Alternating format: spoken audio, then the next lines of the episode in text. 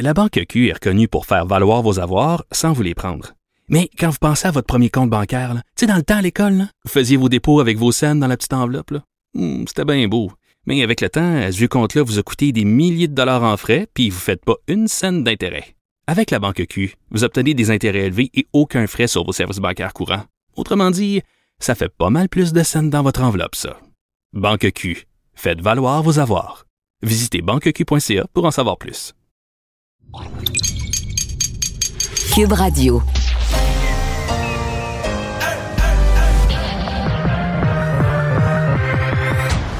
Deux, deux, deux, deux, deux, Deux animateurs cohérents, deux visions différentes. Une seule émission, pas comme les autres. Mario Dumont et Vincent Dessureau. Cube, Cube Radio. Bonjour tout le monde, bienvenue à l'émission. Jeudi, on est le 26 novembre. Bonjour Vincent. Salut Mario. Alors, on avait une annonce aujourd'hui, après une semaine où la question s'est posée de façon de plus en plus intensive. Quand est-ce qu'on aura des vaccins? Mais quand on a vu, la, quand j'ai vu la convocation, Oui.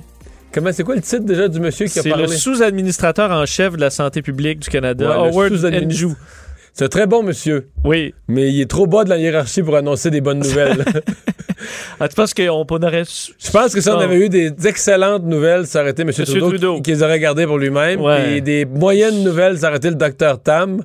Fait que quand c'est l'autre dans la hiérarchie qui annonce qui sort pour dire Moi, je vais faire le point sur le vaccin, Non. Tu comprends que c'est parce que les. les- Ben, en fait, Mario, ce qu'on apprend, c'est que euh, toi et moi, il n'y aura plus de neige, là, probablement, quand on sera vaccinés. Oui, ça, parce c'est que euh, on, attend donc 6 millions, finalement, de doses de Moderna et Pfizer, là, donc les deux ensemble, d'ici la fin du premier trimestre, mars. Mais il faut diviser ça par deux parce que c'est deux doses. Donc, 3 Trois millions, millions, de ouais. Canadiens seraient vaccinés euh, d'ici, euh, on peut Ce dire, la fin dire de à peu près au Québec, euh, le quart de ça, 700, 700 725 000 doses, quelque chose Exact. C'est pas, on est, on est content, là. Mais ouais. c'est- on ne sera pas encore sorti On du voit que c'est un rythme lent. On va aller rejoindre Paul Larocque et l'équipe de 100% Nouvelles. 15h30, c'est le moment de joindre Mario Dumont en direct dans son studio de Cube Radio. Salut Mario, salutations Bonjour. à tes auditeurs. Bon, évidemment, on n'a pas le choix, Mario. Là. Parlons d'abord du, du plan de Noël et de la pandémie et du plan euh, de Noël. Mario, je ne sais pas pour toi, mais ce matin, lorsqu'on a appris à quel point le bilan du jour était, était sombre, plus de 1400 nouveaux cas, on se disait, oh, est-ce que le gouvernement va commencer à rétro-pédaler, comme disent les Français, commencer à, rentrer euh, la pâte dans le tube euh, avec le congé des fêtes? Mais Mario, as-tu été surpris? Parce qu'au contraire, enfin, il y a toujours une condition, mais euh, en autant que ça ne s'aggrave pas. Mais là, le gouvernement qui a un peu assoupli les règles pour les rassemblements à, Noël, Mario, on, demandait aux gens une période d'isolement d'une semaine. Là, attention, si vous devez travailler, euh, soyez très, très, très, très, très prudent, puis vous allez pouvoir vous rassembler aussi. euh, ça va, c'est une bonne nouvelle, en principe, pour euh, bien des gens qui nous écoutent, Mario. Oui, mais c'est mot à mot. L'interprétation que j'en faisais, moi, hier, puis avant-hier, c'est... c'est- Parce que là, les gens veulent que le gouvernement... euh, le, gou- le gouvernement choisit le verbe là, devrait, doivent, devrait s'isoler, suggère de s'isoler. Là, on est rendu qu'on analyse le verbe. Je pense qu'à la fin, M. Legault a demandé aux gens qu'il va falloir être intelligent un peu. Puis c'est que si on en revient à ça, là, moi, je... Je, comprends qu'on veut, on dit on veut des règles claires du gouvernement, mais il n'y a rien de clair là-dedans. là. Dans chaque party, dans chaque fête, dans chaque famille, il y a une circonstance particulière. Euh, qu'une personne, durant l'année, il y a une matante qu'elle a eu un cancer. Dans l'autre famille, grand-maman est très vieille. Parce que si on demande à M. Legault de les régler un par un, on n'en sort pas. Donc, il y a vraiment un point où euh, je pense qu'il faut en faire appel. Ça fait neuf mois qu'on parle de ça. Je pense qu'on a compris les bases de comment on protège des gens. Donc là, avec le gouvernement nous donne un petit cadre là, pour Noël. Il me semble qu'on commence à en avoir assez. Et il me semble qu'effectivement, aujourd'hui, la vraie question, là, plutôt que d'aller jouer dans le choix du verbe, c'est-tu, l'as-tu conjugué au subjonctif qui voudrait dire que j'aurais peut-être le droit? Euh, je pense qu'on est plus à regarder le, le nombre de cas, là, 1400 cas. Je me méfie parce qu'en statistique, c'est une seule journée. Euh, on a vu les deux depuis le début de la pandémie, des journées anormalement hausse, des journées anormalement basses. Puis quand on ramène ça sur un cycle de 7 jours, ça, ça se balance. Mais disons que comme on était parti sur un plateau de 1000, puis après ça, un plateau de 1200, puis là, ben, on voit un 1400, on peut pas ne pas, même si on dit qu'il faut rester calme et le mesurer sur 7 jours, on ne peut pas au moins voir une petite lumière jaune dans le tableau de bord. là. Puis là, tu disais, là, sans nécessairement, là, au microscope, regarder le, le temps de conjugaison du verbe du gouvernement, l'objectif, c'est qu'il ne parle pas de ça au passé. On s'entend Non, tu sais, que ça soit pas non, non, annulé. non, mais, c'est une possibilité. C'est une possibilité. pas- Je veux dire, si, le nombre de cas part vraiment à la hausse, là, ça va être annulé, tout ça. Il faut, faut faire face à la, Ah, à la c'est ça. réalité. Ouais. Entre-temps, sur les règles, parce que je, je t'écoute parler, j'essaie de suivre ton raisonnement, puis c'est drôle, je me faisais, euh, je me rappelais une, une phrase qu'employait souvent Jacques Parizeau à l'époque. là. Puis là, je regarde un peu, à peu près tout le monde critique, là, parce que effectivement, chaque, chaque cas est un cas d'espèce. Est-ce que tu... Bon, euh, mais en même temps, quand, euh, Jacques Parizeau disait, là, on fait un peu trop dans le gossage de poils de grenouille. C'est venant de lui, c'est toujours drôle. là. Mais est-ce qu'on n'est pas un peu là-dedans en ce moment, dans le débat? Est-ce que c'est c'est ce que tu, tu m'as dit? Oui, mais aussi dans l'oubli d'un fait. Ce ne sont pas. Comment je dirais ça? Je ne veux pas mal interpréter. Ce ne sont pas des règles au sens que le code de la route impose des règles. Si on ne les respecte pas, ça va être sanctionné. Là, c'est un cadre qu'on nous fixe pour fêter Noël en toute sécurité. Puis la notion de sécurité, elle est double. En toute sécurité individuelle, le gouvernement nous donne un cadre pour pas qu'on qu'on rende malade, pour pas dire pire que ça, nos proches. Bon. Deuxièmement, le gouvernement nous donne un cadre pour que collectivement, au-delà de chaque famille individuellement, collectivement, on se remette pas dans une hausse des cas qui va euh, compliquer la vie des mois suivants, puis faire souffrir le système de santé, puis etc., etc., puis causer des dizaines, des centaines, des milliers de morts. Donc ça, c'est le cadre. Mais c'est, ça reste, là, le, le mot important, c'est un contrat moral. Prenons le cas des gens qui pourront pas faire le 7 jours d'isolement. Bon. Est-ce qu'on pense sérieusement, est-ce que quelqu'un sérieusement a pensé que la police allait débarquer dans un party et interroger les gens à savoir, toi, t'as- t'as-tu travaillé jeudi? Hey, t'as pas travaillé vendredi? Je pense que t'es vu au dépanneur vendredi. Voyons, c'est- évident que c'est laissé à la bonne conscience de chacun. Ce qu'on nous fournit, c'est une logique. Si vous vous êtes pas si vous vous êtes isolé, vous avez comme assuré davantage que vous êtes plus proche du risque zéro. Quoique pour ça, il faudrait être isolé plus 11 jours que 7. Mais quand même, on s'en rapproche d'un risque quasiment nul. Mais si on s'est pas isolé, ce que ça veut dire, c'est si on demande aux autres de faire attention, mais que toi, tu as travaillé jusqu'au 24 à 5 heures parce que tu travailles dans un magasin, mais toi, on te demande pas de faire attention. On te demande de faire archi, super attention et un peu plus. Donc, plutôt de rester à 2 mètres, reste à 2 mètres et demi, garde ton masque plus longtemps. Euh, S'il y a une grand-maman dans la place qui a 90 ans, euh, garde-toi plus loin que loin. C'est la logique, c'est la logique. Et bon, peut-être que le gouvernement euh, nous fait, nous fait trop confiance en nous. Mais, mais des fois, j'ai l'impression que les gens... Ce qui me paraît bizarre, j'avais cette discussion-là hier avec Emmanuel Latraverse. Des fois, on a l'impression que les gens, ils voudraient que François Legault leur dise Ah, si vous faites ça, c'est correct. Ou, dans le sens que si jamais ils le font, puis grand-maman décède, ah ben là, c'est pas de notre faute à nous autres dans le party, là, c'est Legault. Le, Legault a dit on pouvait le faire, puis là, comme si on n'avait plus notre responsabilité, nous autres, on, on a rendu malade un proche, mais qu'on là, on serait autorisé à blâmer le gouvernement, parce que dans une conférence de presse, le gouvernement aurait dit Hey, les amis, là, je veux dire, on, on parle de party d'adultes. Il supposé y avoir des adultes dans toutes les parties de Noël avec un jugement, un quotient intellectuel minimum là, pour, sais, pour mesurer tout ça, l'analyser. Puis on n'est plus là, on n'est plus dans la première semaine de la pandémie là, quand même. C'est- Toutes les mesures, fait des mois qu'on parle de ouais. ça. On, commence à être outillé qu'on- pour ouais. juger de nos propres situations là. Donc, une décision, en fait, personnelle et, et familiale aussi pour. euh, Dans pour un cadre Mario, fixé par le gouvernement, c'est ça. Exactement, mais qui, qui a changé un peu aujourd'hui quand même. Mario, l'autre nouvelle, les révélations du bureau d'enquête, euh, quand même quelque chose, là, tu sais, que, que la mafia, que le crime organisé, là, euh, euh, tente de blanchir de l'argent dans, des casinos, des maisons de jeu, regarde, c'est vieux comme le monde, mais en même temps qu'on accorde à, des leaders euh, su, vus, connus, reconnus euh, de la mafia des, cartes privilèges, des cartes bonbons. Euh, Mario, comment tu réagi en voyant ça? C'est, gênant, franchement. C'est, gênant. Il y a quelque chose de profondément indécent euh, dans ça aussi. Moi, euh, c'est, un milieu, il y a des gens qui sont passionnés de crime organisé, puis des films Le Parrain, puis tout ça. Moi, je m'intéresse assez peu à ça. Mais moi, je pensais sincèrement que c'était comme un... C'était comme une job dans la mafia ou dans le crime organisé. T'es un blanchisseur d'argent. Tu, parti- tu partais, t'allais au casino. Là, pour... Puis t'étais un inconnu. Il fallait pas que tu sois une face connue. Là, puis t'allais faire ça pour les, pour les autres. Blanchir de l'argent, tu jouais au casino, puis t'en ressortais une partie. Tu t'en perds une partie, mais ce que tu ressors, là, il est devenu... Tu l'as blanchi, il est redevenu légal. Mais de voir que les, les patrons eux-mêmes, sans gêne, les patrons eux-mêmes, les non-connus, les visages du leadership du crime organisé, euh, se présentent au casino, puis là, sont en toute politesse avec le personnel du casino qui leur assure qu'ils ont qu'on leur réservé leur chambre d'hôtel gratuite, puis leur cadeau, puis leur plus que j'ai été euh, vraiment, vraiment, vraiment renversé. Il y a, un sans-gêne là-dedans euh, qui soulève euh, qui soulève certainement des questions. Et là-dessus, parce que moi, j'ai fouillé un peu plus, nos collègues du bureau d'enquête sont formels, le document à l'appui. Les gens du casino savaient.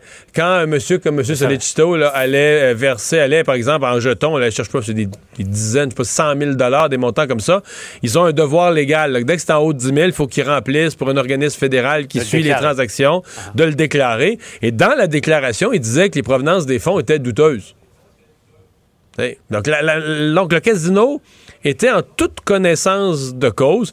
Bon, euh, la réaction du gouvernement aujourd'hui, on comprend là, que le gouvernement est d'un côté est, est- un peu pris au dépourvu par la, la rapidité avec laquelle ça, ça y arrive. Les réponses sont très évasives. On veut que le ministre des Finances, je pense, puisse donner une première chance à l'Auto-Québec de s'expliquer. De s'expliquer. Mais bon, par quoi, euh, là, aujourd'hui, l'opposition demandait une commission d'enquête publique, tout ça. Pas sûr qu'on veut une commission d'enquête. Ben, faudra voir est-ce qu'il y a d'autres choses. Mais peut-être qu'on va vouloir aussi carrément à l'Auto-Québec changer des procédures et peut-être changer des têtes. Là. Euh, je serais pas étonné, moi, qu'il y a des gens, ouais. qu'il y a des gens à l'Auto-Québec qui y passent. là. Sont-ils encore dignes de confiance, côté éthique et, gouvernance à, à suivre? Donc, Mario, l'autre nouvelle, évidemment, tout le monde est tombé en bas de sa chaise en voyant qu'il y avait un autre cas de maltraitance de jeunes, encore une fois, du côté de, de Granby. Mario, allons retrouver Jean-François Desbiens, qui suit cette affaire-là pour nous. Jean-François, encore une fois, c'est une histoire d'horreur. Euh, ça impliquait un, adolescent qui a été découvert, enfin, et sauvé presque par hasard par, par un huissier qui s'est rendu sur place. Jean-François, d'ailleurs, euh, un huissier que vous avez rencontré. Effectivement, Paul, c'est une histoire troublante, encore une fois, qui a passé entre les mailles euh, du filet de la direction de la protection de la jeunesse. Un dossier qui est survenu, je vous le précise, euh, quelques mois seulement avant le terrible drame de la fillette martyre de 7 ans de Granby. C'est en février 2019, alors qu'un huissier que j'ai rencontré cet après-midi se présente pour exécuter un avis d'éviction à un logement de Granby. Trouve sur place, en l'absence d'une mère, trois enfants, l'adolescent de 17 ans, un poupon et un plus jeune d'environ 2-3 ans, affamés, euh, euh, visiblement victime de malnutrition. L'adolescent, lui, est immobile sur le divan, visiblement blessé sur plusieurs endroits de son corps. Aussitôt, le huissier Louis Martin a appelé les policiers et par la suite, euh, tout le processus est enclenché avec la DPJ pour apprendre plus tard, finalement, que le jeune avait été battu à coups de barre de métal, de multiples fractures sur plusieurs parties de son corps. Vous allez entendre le témoignage de ce huissier. On entend une voix nous dire que sa mère n'est pas là, qu'il va venir, qu'elle va plus tard, qu'elle est partie faire une commission. Puis c'est l'adolescent en question qui, est, installé dans le divan, puis il a de la difficulté à se déplacer euh, avec l'apparence physique qu'il avait, le visage tuméfié, euh, la, condition générale dans laquelle il habitait. C'est clairement, il avait besoin d'assistance puis d'aide.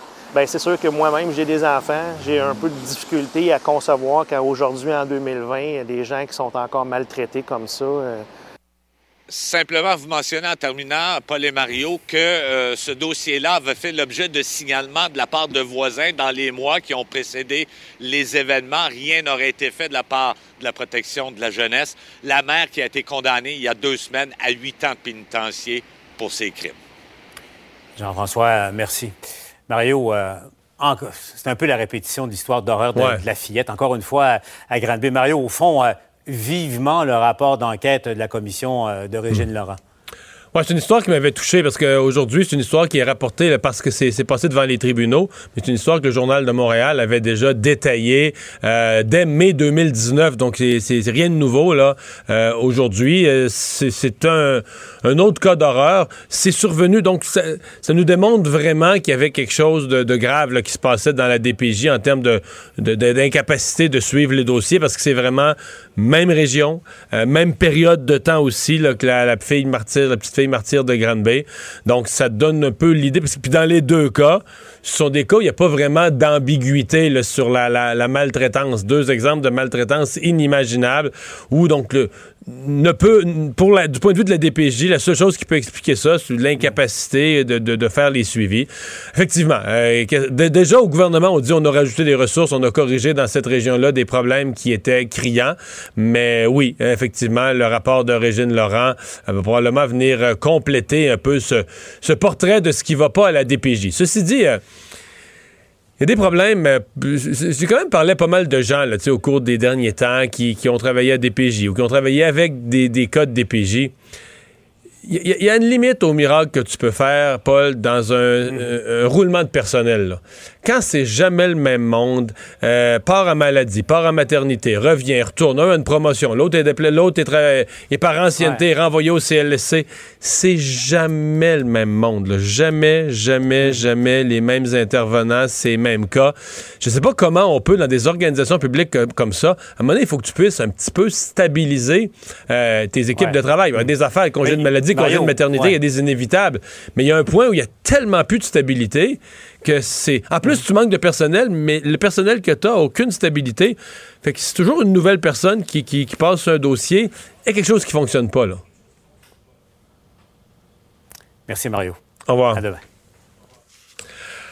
Alors Vincent, oui, on le mentionnait, donc aujourd'hui, euh, sombre journée là, pour le bilan. On dit toujours qu'il faut se méfier en statistique de- de- d'un cas unique, d'une journée Oui. unique dans une courbe statistique, mais quand même. Mais j'espérais qu'on voit dans la journée qu'on disait Ah, mais il y a vraiment euh, eu quelque chose, un problème informatique dans les derniers jours. Il y a eu Ça, plus de tests là, qui ont Oui. été, beaucoup plus de tests qui ont été euh, Mais c'est pas, euh. C'est pas une correction informatique non, là, non, comme il y on a vraiment eu. plus de tests qui ont amené à me trouver plus de cas. C'est euh, 33 000 tests. Donc, effectivement, on était plus autour de 25 là, depuis, 20, 25 euh, ouais, depuis quelques jours. Donc, 1464 nouveaux cas, un nouveau record euh, complet. On, en excluant là, une journée où on était à plus de 2000, qui était une de ces corrections là, euh, qu'on avait fait. Donc, euh, le, le- le précédent pic, c'était 14 048, euh, 1448. Vous vous en souvenez, ça avait saisi un peu tout le monde le 14 novembre dernier. 32 décès.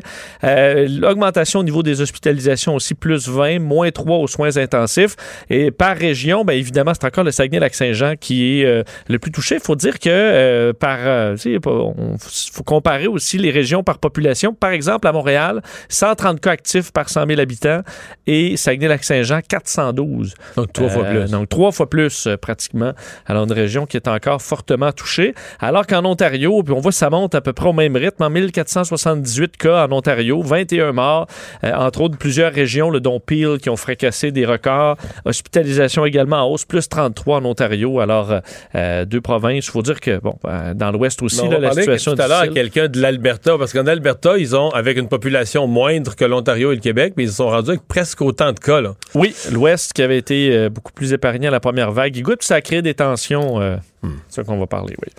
Euh, Ottawa, donc, qui a donné ses détails, on en parlait là, avant, de, avant de parler à Paul Larocque, sur le, le- le nombre de vaccins. Bon, je faisais des farces à moitié avec ça tout à l'heure, c'est-à-dire que on comprend que si on avait une excellente nouvelle, beaucoup de vaccins qui arrivaient plus tôt que prévu, c'est Justin Trudeau qui l'annoncerait. Là, là c'est le, le sous-administrateur de la santé publique. Et euh, c'est pas très élevé. 6 millions. 6 millions de doses d'ici la fin du premier trimestre. C'est beaucoup. Ça, c'est le 31 mars. Ben, c'est ça. C'est qu'il y a deux choses. Le- D'un, il faut le diviser par deux parce que c'est deux doses par personne. Alors, seulement 3 millions de Canadiens pourraient être vaccinés euh, en premier, donc pendant le premier trimestre. Effectivement, ça va jusqu'à la fin mars. Euh, alors là, ça nous amène à ce qui est plus de neige. là. Ouais. L'image qu'on peut se faire pour vacciner 3 Mettons millions de personnes. 700 000 doses au Québec. euh, on vaccine euh, le perso- ben, au niveau des personnes Ben. M. Legault l'a dit CHSLD en premier. Ben, avec 700 000 doses, on, pourrait, on couvrirait tous les CHSLD puis un peu de personnel de santé. C'est quand même pas si mal. On s'entend C'est un qu'on début, là. on enlève euh, quand même une pression. Ensuite, les personnes âgées, euh, le, le reste des personnes âgées, puis on, on pourrait descendre comme ça. Euh, par contre, on veut, on nous enrobe ça. euh, de quand même de meilleures nouvelles en disant que euh, on est déjà à étudier. En fait, pour l'approbation de Santé Canada, ça va aller très vite, arrêt d'urgence pour pouvoir analyser ça rapidement. Même qu'on on dit, euh, normalement, il faut attendre que la FDA, pour ce qui vient des États-Unis, l'approuve et qu'ensuite on l'approuve à Santé Canada. Pas dans ce cas-là. On peut le faire, on dirait le faire peut-être même en même temps euh, et pas besoin d'attendre donc d'autres pays. On sera prêt à distribuer lorsqu'on les reçoit. Alors, mais le problème, c'est vraiment des recevoir. L'autre moins bonne nouvelle aujourd'hui, c'est AstraZeneca. son vaccin vaccin. Ouais, là, euh, c'est parce que la nouvelle avait commencé à sortir hier. Un peu comme la, la, découverte du sirop d'érable, des découvertes par accident. On laissait entendre que l'histoire que la demi, quand on donne une demi-dose en, en première, première dose du Oui. vaccin, quand on donne une demi-dose, c'était finalement plus efficace. Puis là, l'histoire disait, ah, ça a été découvert un peu par accident. Mais là, le chat est sorti du sac. C'est plus. Oui, c'est vrai que c'était découvert par accident, mais là, c'est que toute l'étude devient, euh, devient un peu plus bancale. Ben, c'est ça. Si on fait une découverte par accident, ensuite on fait l'étude pas par accident, mais faire une découver- découverte euh, au milieu de l'étude, ça, ça brise un peu. Puis après ça, ils ont mélangé tous les chiffres. Ben, c'est ça. Vous expliquez simplement, on avait chez AstraZeneca, là, pour tester le vaccin, deux groupes de personnes. Un premier groupe de 2741 personnes, euh, dont le taux d'efficacité était à 90 Et un autre groupe de presque 9000 personnes où c'est 62 puis là, vous dites, bon, le 70, on l'a pris où? On a fait un mélange de ces deux groupes-là. Le problème, c'est que le premier groupe, le plus petit que je vous ai parlé, qui arrive à 90% avait reçu par erreur une demi-dose plutôt qu'une dose complète à la première des deux doses. Donc, une erreur dans le protocole. Carrément, dans les fioles, on avait, il y avait un problème de quantité de vaccin à l'intérieur de chaque fiole qu'on a donné à ce groupe-là. Euh, et on arrive avec deux résultats très différents. 90% pour euh, un groupe qui a eu la demi-dose et euh, 62% pour l'autre. Alors là, les, chercheurs qui ont analysé de l'extérieur cette étude-là disent, ben bon, ça marche pas. Vous avez fait un mélange euh, pour donner une note de 70 mais à- qui représente aucun des deux groupes. Euh, un à 62, un à 90. Non, tu peux pas faire une moyenne avec des, avec Ben des non, avec données. deux études comme ça. Et est-ce que vraiment une demi-dose, c'est plus efficace ou c'est parce que le groupe est différent? Parce qu'on dit qu'il n'y a pas dans le premier groupe, là, il n'y a pas personne en bas de 55 ans. Et que c'est peut-être ce qui explique qu'il y a euh, une... bon, Ça, c'est euh, l'autre que bout. Faut tu- pas, faut pas que tu aies de biais populationnels. Faut que tu aies Ben. des groupes vraiment équivalents. Fait que là, t'es. Fait que là, il faut recommencer. Une, elle fait une étude, disons, euh, on ne recommence pas à zéro. c'est- pas comme si on pense pas qu'il y a une efficacité, là, parce que 62, ou il y, a- quand il y a une efficacité, il y a un vaccin qui a l'air valable. L'avantage de ce vaccin-là, on dit AstraZeneca, c'est celui qui est le moins dur à conserver, le plus facile à fabriquer.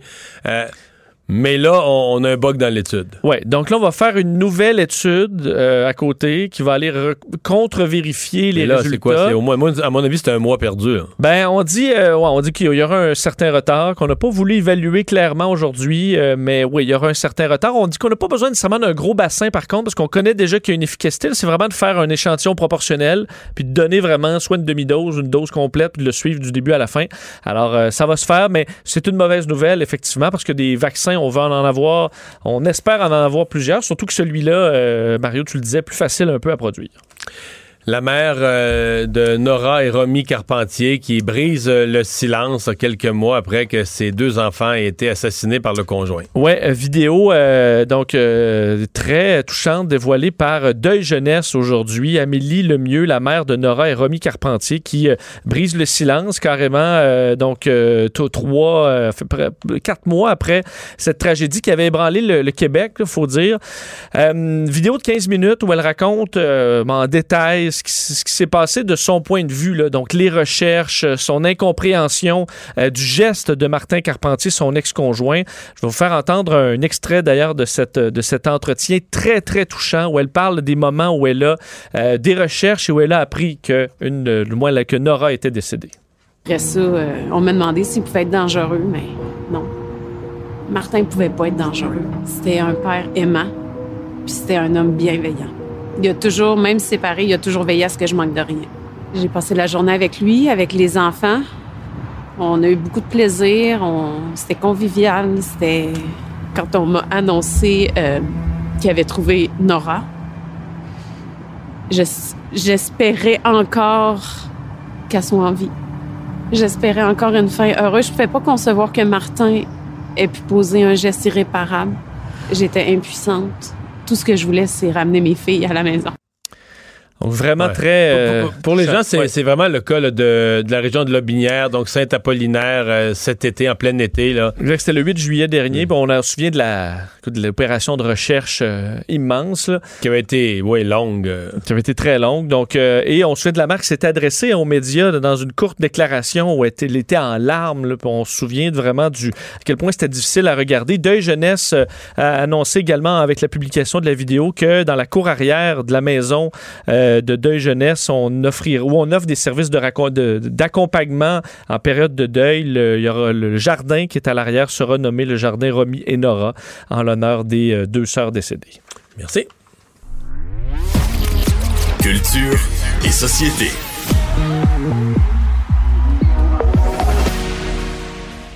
Bonjour Anaïs. Bonjour, Allô? messieurs. Anaïs qui est en studio Mais jeudi et aujourd'hui qui est menthe. Hey, ça ne va pas couper aujourd'hui. Ça, c'est la bonne nouvelle.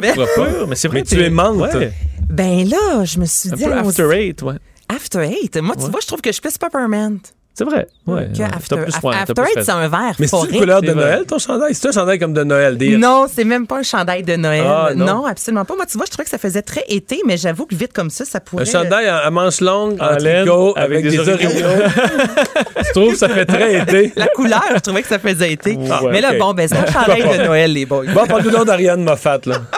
Je vous parle d'Ariane Moffat qui euh, nous a présenté aujourd'hui une nouvelle chanson. Et ce que j'aime à ce temps-ci de l'année, c'est quand les artistes comme ça nous offrent d'autres choses que des chansons de Noël. Et vous savez comment j'aime les chansons de Noël, mais je trouve ça cool justement quand les artistes font, peu importe le temps de l'année, moi je vous annonce un nouvel album. Donc son album sortira au printemps prochain. Euh, nouvel album qu'elle euh, dit plus euh, fragile, vraiment un album plus personnel. Et avec la pièce que je vais vous faire entendre, justement, c'est quelque chose de très doux. Ce qu'elle a dit sur les médias sociaux aujourd'hui, c'est elle espère que cette chanson-là va nous donner envie, nous donner envie de, de se coller, justement, nous faire du bien. Et le titre de la pièce, c'est Espoir.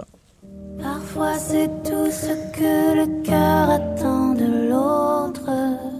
De quoi se battre sans chercher à qui la faute? Parfois c'est tout ce que le cœur attend de l'autre. De quoi se battre sans chercher à qui la faute? On est- Feutré, C'est très feutré. feutré. Piano-voix, contrairement à ce qu'on a entendu euh, dans les euh, derniers temps, au mois Parce d'avril. qu'elle nous a fait danser, là, Ben, nous a fait danser avec le projet Somme, entre autres, au mois d'avril. Je veux dire, Ariane Moffat qui ne chôme pas. Là, je vous rappelle que Star, Academy, euh, Academy commence sous peu. Elle sera le professeur de, de création. Donc, je veux dire, ça- ça arrête juste pas Ariane Moffat. Mais là, c'est un peu un retour, on dirait, aux sources piano-voix. Moi, je trouve que c'est toujours efficace. Et euh, la chanson est disponible notamment sur Cube Music. Des nouvelles d'un autre artiste qu'on aime, Vincent Vallière? Vincent Vallière qui sortira son huitième album le 12 février prochain, puis il est bien confiant de cet album-là parce qu'il est né le 8 du 8 78. Oh. Et c'est ce qu'il a dit, là. C'est pas moi qui ai inventé ça, Ok. là. C'est lui qui a dit, on y va dans le positivisme, je suis confiant, c'est ça. Huitième album, le 8, c'est son chiffre chanceux, en fait. Il a annoncé aussi une tournée, il va s'arrêter les 26 et 27 février prochains à la 5e salle, la Place des Arts. Lui qui sera seul avec sa guitare. Et Vincent Vallière, c'est un gars, messieurs, qu'on doit avoir sur scène, seul, avec sa guitare, euh, son harmonica. Lorsqu'il est avec un band, c'est extraordinaire. Ça, c'est c'est vraiment euh, un son complètement ailleurs. Là, ça bouge, ça déménage. Mais j'ai vu la chance, j'ai eu la chance de le voir seul sur scène. On est encore là, complètement ailleurs. Ce gars-là est un performeur. C'est bon. Alors, l'album sortira. Toute beauté n'est pas perdue le 12 février. Nous parles d'un événement de Noël. qui va avec Oh, mon chandail oh, qui est dans ma oh. tête, un chandail d'été. Euh, c'est un événement en fait qui a été lancé cette semaine. Et euh, non, c'est pas vrai. Oui, le 21 novembre, nous sommes le 28. Oui, c'est le début de la en fin de semaine, en fait. En fin de semaine, bon, voilà. Et là, je vous en parle là parce que la fin de semaine approche. Demain, euh, je pense que tout le monde va être euh, euh, occupé à acheter des choses en raison euh, du fameux Vendredi fou. Donc là, voilà ce que vous pouvez faire en fin de semaine à Montréal. C'est sur les traces du Père Noël. Vous savez que le défilé cette année a été annulé. Donc, on a décidé, et je trouve ça quand même cool, c'est à faire avec la famille, de cacher des objets de Noël, des objets qui appartiennent au, euh, qui appartiennent aux lutins dans des vitrines à Montréal, dans le centre-ville. Donc là, les gens peuvent télécharger l'application. Et là, c'est comme un parcours qu'on fait soit euh, en famille, avec les amis, avec les enfants, et on doit trouver dans les vitrines. euh, on nous pose des questions, il y a des énigmes. Ce genre de, de- d'activité, moi, je trouve quand même intéressante. En fin de semaine, en plus, il annonce très beau. Vous savez comment j'aime Noël, donc je vous Ouais. conseille fortement. Ouais, sur les traces du Père Noël. C'est tout nouveau. Donc, il y a des vrais lutins, là. C'est des- les vitres. Oui, Vincent. Ah. Des- Juste pour être sûr que Il y a c'est des des vrais, vrais. de vrais lutins. Et évidemment, ben, il n'y a pas le défilé, il n'y a pas de char allégorique, mais on en a posé quelques-uns ici et là, avec entre autres l'atelier des jouets, juste pour se mettre dans l'ambiance du temps des fêtes. Qu'est-ce que au cœur de Cité Mémoire? Au cœur de Cité Mémoire, en fait, c'est un documentaire qui sort aujourd'hui sur Club Illico Cité Mémoire qui existe déjà depuis euh, 2016. Je vous rappelle que c'est dans le vieux Montréal. En fait, c'est 25 tableaux qui nous euh, racontent vraiment l'histoire de Montréal de A à Z avec Michel Lemieux, Victor Pilon à la création, Michel Marc Bouchard aussi qui a travaillé fort là-dessus. Et ce documentaire-là nous explique comment ça a été quelque chose de créer ça. Est-ce que vous avez eu la chance de vivre l'expérience Cité Mémoire dans le Vieux-Montréal? OK. Ben là, messieurs, c'est depuis 2016, c'était pour le 375e, Mais donc Vincent, l'été il peut pas le voir, il va, il va dans le Vieux-Montréal en bateau. Mais c'est vrai. Non, mais je peux débarquer. Ok, tu peux Ouais, je peux débarquer. mais là, S'il faut- pleut, là, ouais, je vais, je vais y aller. Il Et ça existe depuis 2016. Depuis je peux aller. 2016, donc ça a été créé en fait pour le 375e. Ça a coûté 20 millions de dollars et Faudrait c'est qu'il fasse de la pub à Cube là, pour qu'on en entende parler. Ben oui, Ben ouais. mais c'est tel. Honnêtement, visuellement, là, là, vous vous promenez dans les euh, à Montréal, en fait, dans le dans le vieux Montréal, et là, à un certain moment, euh, c'est écrit au sol Cité Mémoire, et là, vous arrêtez, et là, c'est soit de, la musique, il y a des voix, ça sort des murs. Je veux dire, c'est un, c'est faut faut le voir, c'est extraordinaire, honnêtement. Et Surtout une fois stationné. oui, ben là pour t'es terrible, Mario Dumont. Ouais, mais- été, parce que moi, là, tu, moi, tu me parles du. Vieux-Montréal, je suis encore en train d'essayer de me parker. Là. Mais cet été, tu pouvais être à la porte de où tu voulais. Là. Ouais, ça dépend. Ben oui, cet été, puis en plus, ben oui, Mario, Il y c'était avait facile pas- cet été. Il y avait pas un 97 chat. chantiers, là. OK. Ben, il y a le métro. Non, il se rend pas dans le vieux. Ouais. Il se rend oui. proche du vieux. Métro puis une petite marche. Ah, c'est vrai. C'est quoi, c'est Champ de Mars? Toi, qui t'es marche. Hey, demande un lift à Vincent Bateau, là, il va te dropper dans le vrai, port. Ouais, justement, il pourra te laisser au quai de l'horloge. Et c'est là, entre autres, qu'il y a euh, les images. C'est la, chi- la, la pièce euh, Susan de Leonard Cohen. Et on nous explique, entre autres, dans le documentaire, qu'ils ont fait appel à une ballerine aquatique. C'est la seule qui est pas québécoise dans tous les artistes qu'on voit. Ils ont tourné ça euh, dans, au stade olympique, en fait, à la piscine olympique. Ouais, et parce c'est bien trop vraiment... de courant dans ce coin-là. Oui. non, mais comment? Hey, vous êtes... Là, tu parles d'un capitaine là, du coin. Là. Non, mais, Non, son métier, c'est ballerine aquatique. Ouais. Vous me lâchez jamais. C'est sûr, Oui. quand t'es ballerine aquatique, tu cherches de l'emploi. tu peux pas envoyer ton CV. Elle, disait M. Trudeau, qu'est-ce que vous faites pour les ballerines aquatiques? C'est vrai, dans, toutes les, tous les programmes de Trudeau, il n'y a rien eu pour les ballerines Des aquatiques. laissés pour, des laissés pour quoi? Bon, voilà. Hey, vous êtes, les- messieurs, si vous aimez l'art, souvent dans les films, dans les vidéoclips, là, une- les, les femmes, les hommes là, qui dansent au fond d'une piscine, là, Oui. ben c'est ça, c'est des ballerines aquatiques. Est-ce qu'elle a des bonbonnes ou?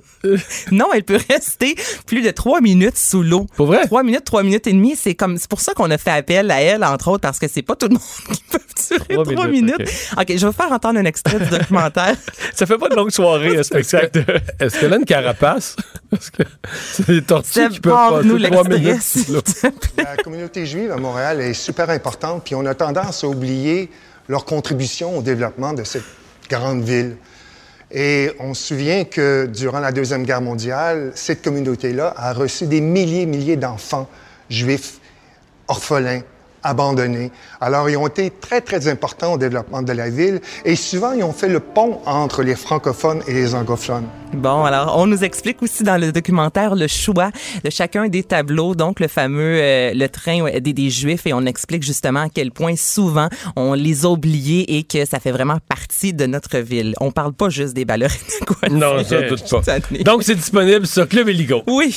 Bon. Ah, j'ai chaud, là. À chaque fois, je La suis... prochaine, elle va, va- va bien aller. Ah, va bien. Mais non, mais celle-là, c'était très bon. Là. Ça Oui. m'intéresse. Excellent.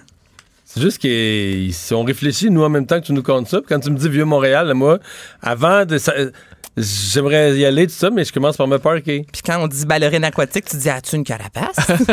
c'est Ben la non, que première je chose qui Non, ça, c'est quand tu m'as dit qu'on pouvait passer trois minutes et demie sous l'eau. Je pensais qu'il y avait juste les tortues qui pouvaient rester si longtemps sans sortir, sans respirer.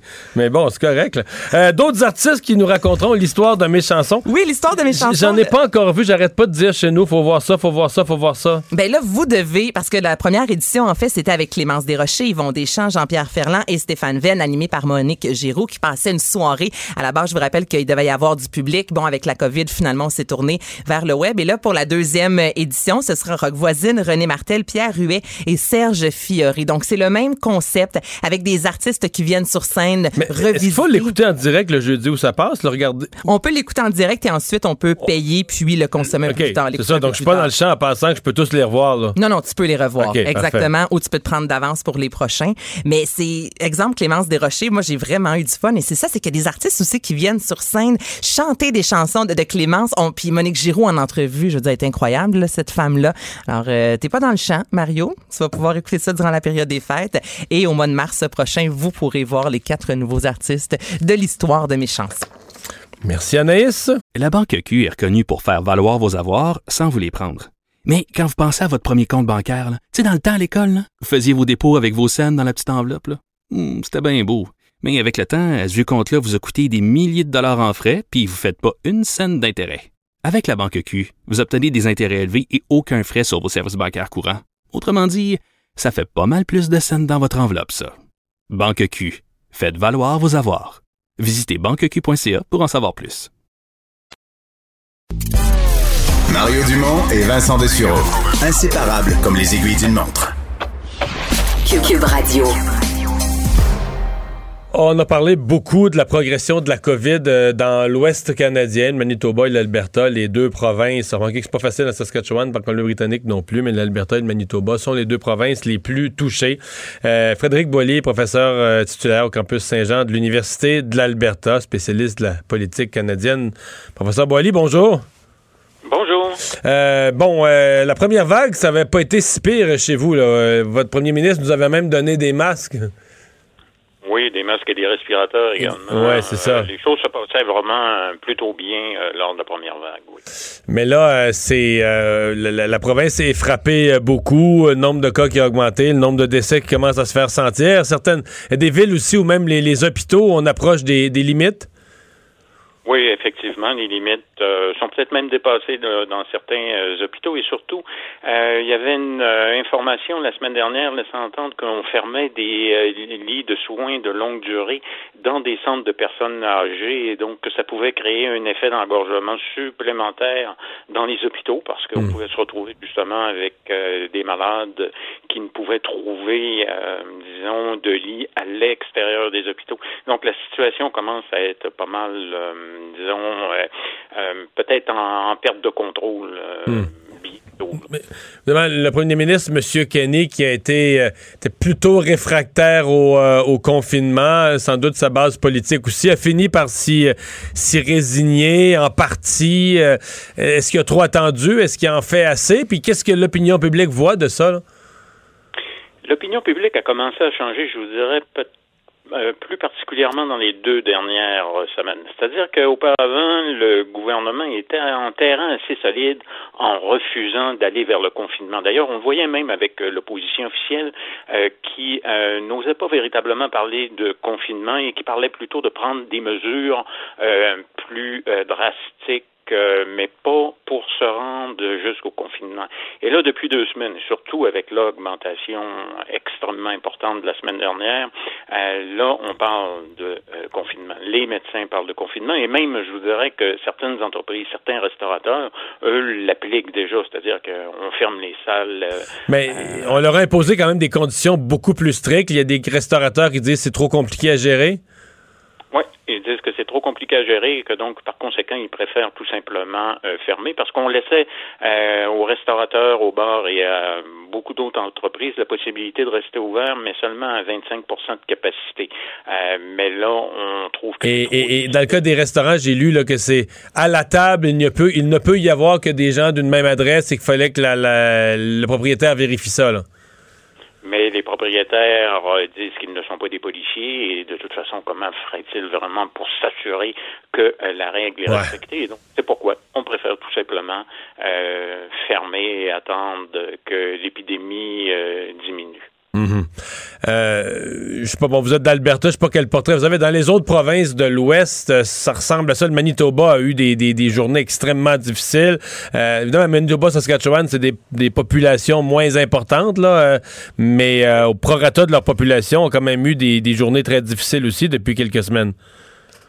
Surtout euh, au Manitoba. En Saskatchewan, je vous dirais que c'est la même, euh, disons, ligne de pensée que Jason Kenney, c'est-à-dire que le premier ministre Scott Moore, qui a été élu il y a à peine un mois maintenant, euh, a vu, je pense, dans cette élection-là, assez facile, une, disons, une confirmation qu'il avait suivi la bonne ligne de conduite. Donc, il est lui aussi dans une logique où on ne veut pas aller vers un confinement trop strict où on essaie de laisser l'économie, disons, respirer de leur point de vue, disons. et du côté ben, de la Colombie-Britannique, on commence aussi à voir euh, John Organ, qui lui aussi est allé en élection durant l'automne, euh, quand même essayer là, de, de lancer un message euh, allant vers des mesures plus drastiques. Il a été un des rares premiers ministres d'ailleurs à appeler à ce que toutes les qu'il y ait une espèce de politique nationale pour les voyages interprovinciaux et donc il a dit qu'il devrait y avoir une politique de ouais. Parce que si ouais. C'est ça. Si on se reporte là en septembre, en septembre passé, octobre passé, quand on a commencé au Québec à avoir des cas du confinement, euh, on entendait ça, on entendait des gens dire bon, mais la seule place qu'on peut aller, c'est c'est dans l'Ouest canadien, c'est à Banff, c'est à, Vancouver, euh, dans la vallée de l'Okanagan, ou peu importe, mais dans l'Ouest canadien en général, euh, parce que là-bas il y avait très peu de cas. Mais là, la question se pose est-ce que les voyages à l'intérieur même du Canada sont sont pertinents dans l'état actuel des choses? Oui, effectivement. Euh, là, on n'est plus dans la situation de l'été où le, le, tourisme était le bienvenu. D'ailleurs, euh, du côté de l'industrie touristique en Colombie-Britannique, on s'en plaint parce que même à l'intérieur de la Colombie-Britannique, euh, les autorités politiques ne veulent pas que les gens se promènent d'une région à, l'autre. aller, par exemple, du côté de Victoria ou de l'Okanagan. donc, même à l'intérieur des provinces, maintenant, les déplacements sont découragés. Ouais. Est-ce que est-ce que c'est envisageable en Alberta euh, dans le scénario? Parce qu'on le sait c'est, le nombre de cas ça monte vite et facilement, c'est beaucoup plus difficile de se battre pour faire baisser ça ensuite, tout le monde l'a vécu. Est-ce que si ça continuait à monter, si la situation des hôpitaux se détériorait, est-ce que Jason Kenney pourrait être euh, comment dire, avoir la souplesse de se raviser ou accepter que, bon, euh, sa stratégie n'a euh, pas fonctionné et qu'il faudra finalement, bon, déjà, il a appliqué plus de mesures que ce qu'il avait prévu, mais est-ce qu'il pourrait être forcé de donner un autre tour de vis?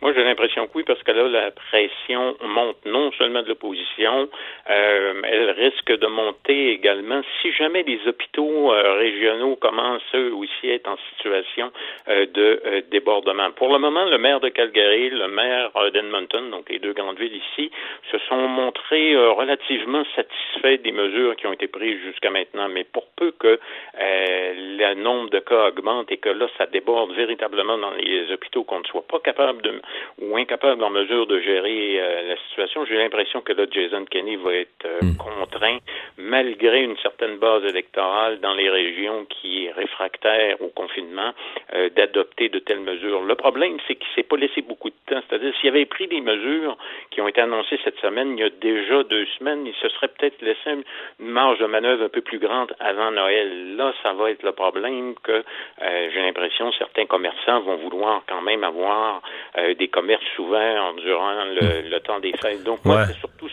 le timing, si vous me passez l'expression. Il aurait dû peut-être mettre ces mesures euh, qui ont été prises cette semaine, deux semaines plus tôt, et là, il aurait peut-être été en mesure de voir venir les choses. Vous venez de me parler du temps des fêtes. Euh, je pense que vous, connaissez le Québec, vous le suivez un petit peu. C'était la grosse discussion ici euh, depuis une semaine de quelle façon on va fêter Noël. Hier, l'Ontario a fait connaître euh, quand même des mesures très restrictives. En Ontario, c'est un ménage seulement, avec pour exception que les personnes vivant seules peuvent aller rejoindre un, autre ménage, là, peuvent se joindre au, party dans une maison, mais sinon, on fête avec les, les, les mêmes personnes avec qui on soupe au quotidien. Euh, est-ce que dans les provinces de l'Ouest, cette question de Noël a été réglé? Est-ce qu'on laisse les gens complètement libres? Est-ce qu'on donne des directives? Ben là, c'est que les directives qui ont été données, c'est d'éviter les rassemblements et par conséquent, euh, donc de limiter euh, tout ça. Mais des mesures, euh, comme on a fait au Québec, ou des mesures préventives, pour le moment, on ne semble pas encore être dans ce mode de discussion-là en Alberta et je dirais peut-être dans l'Ouest en général. on a c'est comme si on attendait encore de voir l'évolution dans les deux prochaines semaines de la pandémie. En tout cas, moi, l'impression que j'ai que euh, et que par la suite, là, on va se mettre euh, à réfléchir beaucoup plus sérieusement euh, sur ce qu'on fait à Noël et comment les, hmm. les modalités de rassemblement vont être mises en place. Est-ce que le, le, le premier ministre Kenny est, est, en phase avec, parce que c'est une question qui se pose dans toutes les provinces, est-ce qu'il est en phase avec ses autorités de santé publique? Ouais, là, la, la, question qui se pose, c'est de, de savoir qu'il euh, n'est peut-être plus en phase avec les autorités euh, de la santé publique en Alberta. C'est-à-dire que jusqu'à maintenant, le gouvernement, à chaque fois qu'il a annoncé, M. Kenny était pas très proactif, là, comparé à tous les autres premiers ministres, euh, très, très en retrait. il y a été une dizaine de jours, on sent qu'on le voit dans aucune euh, conférence de presse. C'est vrai qu'il était en isolement, mais c'était quand même sa stratégie de communication. Et lorsqu'il sortait, ça a toujours été de dire euh, que euh, les décisions prises par son gouvernement étaient celles euh, qui avaient été entérinées par euh, la santé publique. Ce qui semble vrai, mais ce qui semble ne pas avoir été dit, c'est que la santé publique avait bien d'autres mesures qu'elle aurait voulu voir mises en place et que le gouvernement les a mises de côté. Et que par conséquent, ce que fait Jason Kenney, c'est de mettre un certain nombre de mesures en place, mais pas autant et euh, de beaucoup euh, par rapport à ce qu'attend euh, la docteure Dina Incha, qui est l'équivalent de Horacio Arruda au Québec. Et par conséquent, donc, ne veut pas et de loin mettre les mesures qui sont préconisées par la santé publique albertaine. Donc, c'est pas un déchirement ouvert sur la place publique, mais disons qu'ils sont plus en phase, puis ça pourrait se gâter dans les prochaines semaines si euh, si l'un et l'autre, leur, euh, leur regard sur le, la pandémie s'éloigne. Oui, parce que déjà, il est, euh, il est éloigné. Déjà, on pouvait se douter que le médecin en chef, Incha, voulait avoir un confinement d'une quinzaine de jours et qu'on arrête là, véritablement les commerces non essentiels. Euh, et c'est pas la direction euh, qu'a hmm. prise euh, Jason Kenney et que par conséquent, on voyait qu'il y avait probablement des couacs entre les deux sans qu'on ait, on en ait véritablement la preuve. Mais là, les révélations de la part de la CBDC laissent entendre que c'est quelque chose qui couvre depuis longtemps, à tel point que même certains médecins ont demandé à ce que Incha démissionne littéralement pour faire entendre son désaccord auprès du gouvernement, ce qui, à mon avis, ne serait peut-être pas une bonne idée là, dans, productif. Euh, professeur Boily, merci beaucoup d'avoir été là. Au revoir. C'est moi qui vous remercie. Frédéric Boily, professeur euh, au campus Saint-Jean de l'Université de l'Alberta. On va faire une pause pour parler sport au retour avec Jean-François Barry. La Banque Q est reconnue pour faire valoir vos avoirs sans vous les prendre. Mais quand vous pensez à votre premier compte bancaire, tu sais, dans le temps à l'école, vous faisiez vos dépôts avec vos scènes dans la petite enveloppe. Hmm, c'était bien beau. Mais avec le temps, à ce compte-là vous a coûté des milliers de dollars en frais, puis vous ne faites pas une scène d'intérêt. Avec la banque Q, vous obtenez des intérêts élevés et aucun frais sur vos services bancaires courants. Autrement dit, ça fait pas mal plus de scènes dans votre enveloppe, ça. Banque Q, faites valoir vos avoirs. Visitez banqueq.ca pour en savoir plus. Mario Dumont et Vincent Dessureau. Un duo aussi populaire que Batman et Robin. Cube Radio. C'est le moment de parler sport. Jean-François Barry, bonjour.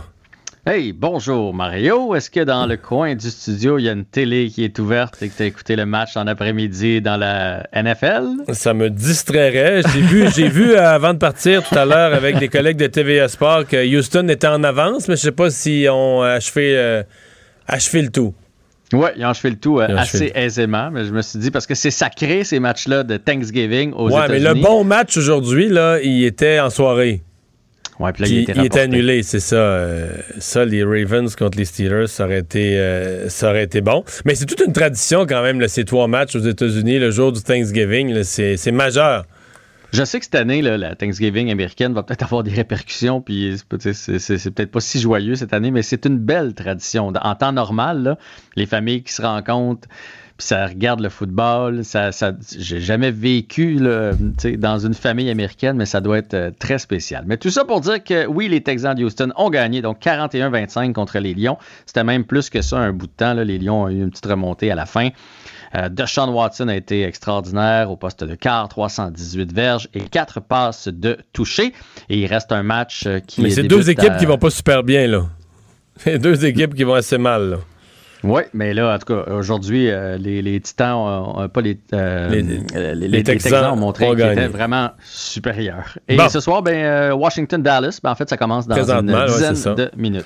Voilà. Euh, Il y a un journaliste sportif euh, de ESPN qui s'est risqué à publier ce qu'il pense vont être les divisions dans la Ligue nationale si jamais il y a une saison. Ouais, Greg Wyshynski, euh, qui ne voulait pas révéler ses sources, mais il disait qu'il y avait des sources plutôt fiables avec les quatre divisions. Donc, ce serait quatre divisions euh, de sept ou huit équipes. Et euh, dans ces divisions-là, ben là, après ça, quatre équipes se tailleraient une place pour les séries éliminatoires par division, pour un total de 16. Mais la, la division Monsieur- canadienne est confirmée là-dedans. Ou Division pas? canadienne confirmée. Ah oui, OK. Et à mon avis, c'est la plus forte de toute la Ligue nationale. Bon. Euh, je me suis amusé tantôt à essayer de, de voir qui ferait les séries. Puis moi, j'ai mis Oilers, Toronto. Là, pas, je ne les ai pas placés dans l'ordre parce qu'il y a bien des choses qui peuvent bouger puis changer. Mais Oilers, Toronto, Montréal, Calgary en série. Ce qui veut dire Ah, que t'enlèves Vancouver. Mais moi, je pense que la perte de leur gardien de but, qui est maintenant avec Calgary, va jouer pour beaucoup. Je sais que les autres ont bien confiance aux jeunes là, qui a été. Là, j'oublie ça. euh, mon Dieu. Celui qui a été fumant en série. Ouais. Là, Mais toi, t'as des doutes? Puis euh, t'élimines euh, Winnipeg aussi. J'élimine Winnipeg. J'élimine Winnipeg. Euh, Winnipeg a perdu beaucoup de bons défenseurs dans les dernières années, puis c'est peut-être leur point faible. Euh, Ottawa, ça, c'est plus facile. Mais tu sais, les Jets ou les Canucks, parce que là, surtout si c'est une saison courte, euh, le gros début, un gros début de saison pourrait faire une différence. Fait que, est-ce, qu'il- est-ce que s'il se taille une place en série, je vais tomber en bas de ma chaise? Non, mais ça prouve à quel point c'est la division la plus relevée, à mon avis, cette, euh, cette division-là. Euh, parce que les six équipes à part Ottawa, les six autres équipes pourraient être en série, puis on ne serait pas surpris. Il s'agit de, même à Toronto, euh, avec les Oilers, McDavid se blesse pour deux mois, puis euh, les Oilers peuvent descendre, puis pas être en série finalement. La seule, le, seul truc, je pense, duquel on va s'ennuyer dans cette division-là, parce qu'il va y avoir des belles rivalités. Moi, je trouve ça quand même le fun de voir les Oilers, les, les- Jets, les Flames plus souvent. Ça va faire bizarre de ne pas avoir les Bruins dans sa division. Je- je- moi, depuis Bon. que je suis tout petit, qu'on a les Browns en face de nous autres. Mais les autres divisions, c'est, mettons que c'est-tu géographique? C'est comme tous ceux qui sont dans le nord-est, euh, dans le sud, dans l'ouest? Comment, comment c'est divisé le reste? C'est en plein ça. C'est c'est regroupé. Donc, après ça, on y va avec euh, la division de l'Est. Tu vois, moi, j'ai mis Capitals, Flyers, Rangers et Hurricanes en série. Euh, les Sabres, les Devils, les Bruins et les Islanders sont out, à mon avis. Et là, je vais me faire lancer des tomates par tous les partisans des, euh, des Bruins. Mais les Bruins ont perdu des bons défenseurs. On ne sait pas ce qui va avec, avec Chara. Il y a plusieurs joueurs qui ont passé sur le bistouri euh, pendant Mais la moi, je suis plus saison étonné. morte. Je suis pas étonné que tu enlèves les Browns. Je suis plus étonné que tu enlèves les Highlanders. Ouais, mais Qui sont sinon- allés loin en série cette année, qui ont perdu une extrémiste. Mais sinon, t'enlèves qui? Les Capitals, c'est sûr qu'ils vont être là. Les Flyers, je, pense qu'ils vont être là. Les Hurricanes, moi, je les aime beaucoup. C'est les Ouais. Rangers, sinon. Mais les Rangers, là, avec, euh, tu sais, Capo Caco va avoir une année de plus. Lafrenière qui arrive, avec Panarin, Zibanejad. Mais ben, écoute, peut- peut-être que les Islanders Ok. vont se tailler une place, puis je les aime bien, mais eux autres, tu vois, dans cette division-là, ce qui va être étrange, c'est que les Pingouins sont pas, euh, tu sais, dans la bataille de la Pennsylvanie entre les Flyers et les Pingouins, les Pingouins sont pas là. Les Pingouins sont dans quelle division? Ils sont dans la centrale. Ah, parce que c'est plus au centre, là. C'est plus à l'ouest, à l'ouest de la Pennsylvanie, fait qu'ils ont mis avec Columbus, avec le centre du pays. C'est en plein ça. Puis probablement que ça a été une, une décision déchirante. Mais à un moment donné, bon, c'est juste pour une saison aussi. Donc là, Donc, t'as là-bas, qui là-dedans? T'as Columbus, t'as Minnesota. T'as Tampa Bay. OK, la Euh, Floride, la Floride, c'est comme ça fait partie du centre, là. Ouais, je comprends moment donné- Ouais. T'as Tampa Bay, t'as les, les Panthers. Euh, donc, moi, j'ai mis Tampa Bay, les Blues sont dans cette division-là, les Blue Jackets puis les Pingouins. C'est les quatre équipes que j'ai mis en série. Puis j'ai exclu les Predators, les Hawks, les Wings et le Wild. On dirait que c'est plus facile, celle-là.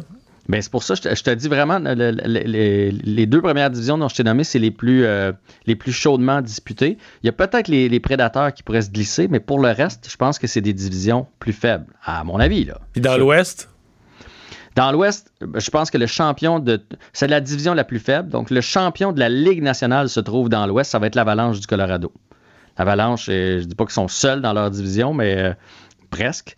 Euh, ils vont faire les séries, c'est assuré, ils vont terminer premier. Il y a les Stars et les Golden Knights, mais après ça, euh, tu sais, j'ai mis les Sharks en série pour te dire à quel point j'étire mon élastique. Les Coyotes, Euh, les Kings sont là-dedans aussi, puis les Ducks d'Anaheim. Fait que ça, c'est des équipes beaucoup plus faibles. Fait qu'à mon avis, c'est euh, la division la plus Il n'y faible. a pas si longtemps, tout le monde était fort en. Californie. Le San Jose, Anaheim, Los Angeles, euh, c'était des, des, des gens qui compétitionnaient pour la Coupe Stanley, puis là, ils sont comme en creux de vague. Là.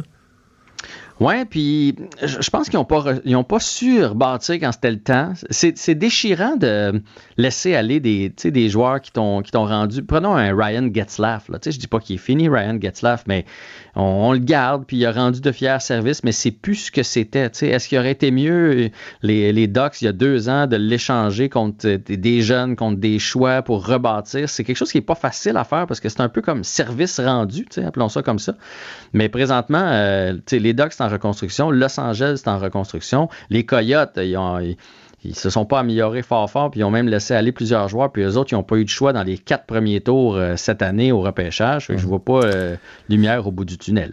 En terminant, euh, retour sur ben, en fait la mort de Maradona a ébranlé ben, le monde du, du sport en général, mais les Argentins qui est au point où il y a eu même des, des affrontements avec les policiers dans les dernières heures. Qu'est-ce qui s'est passé?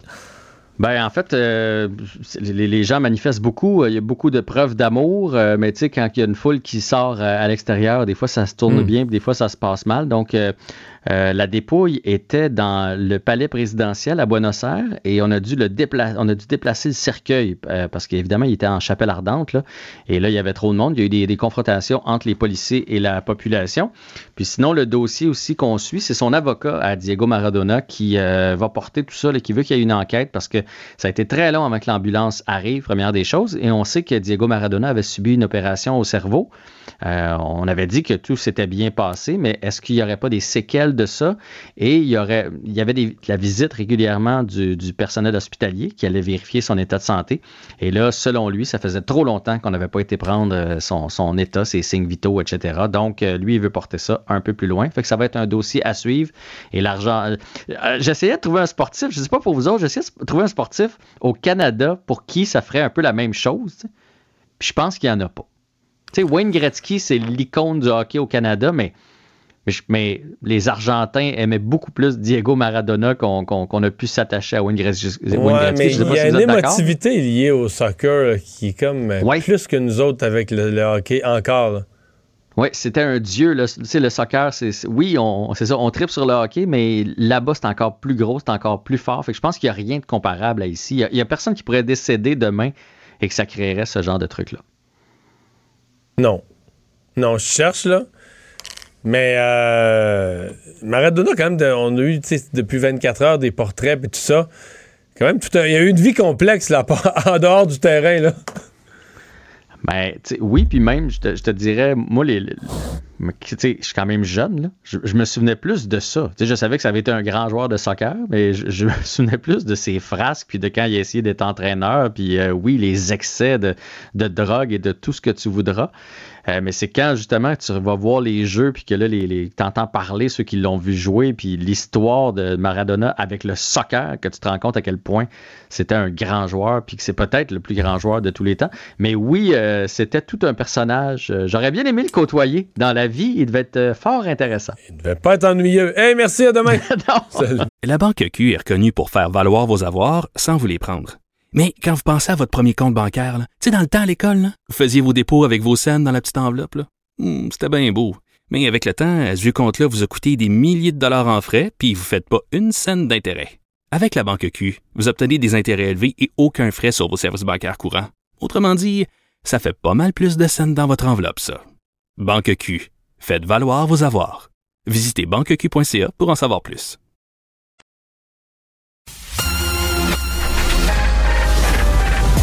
Mario Dumont et Vincent Dessureau.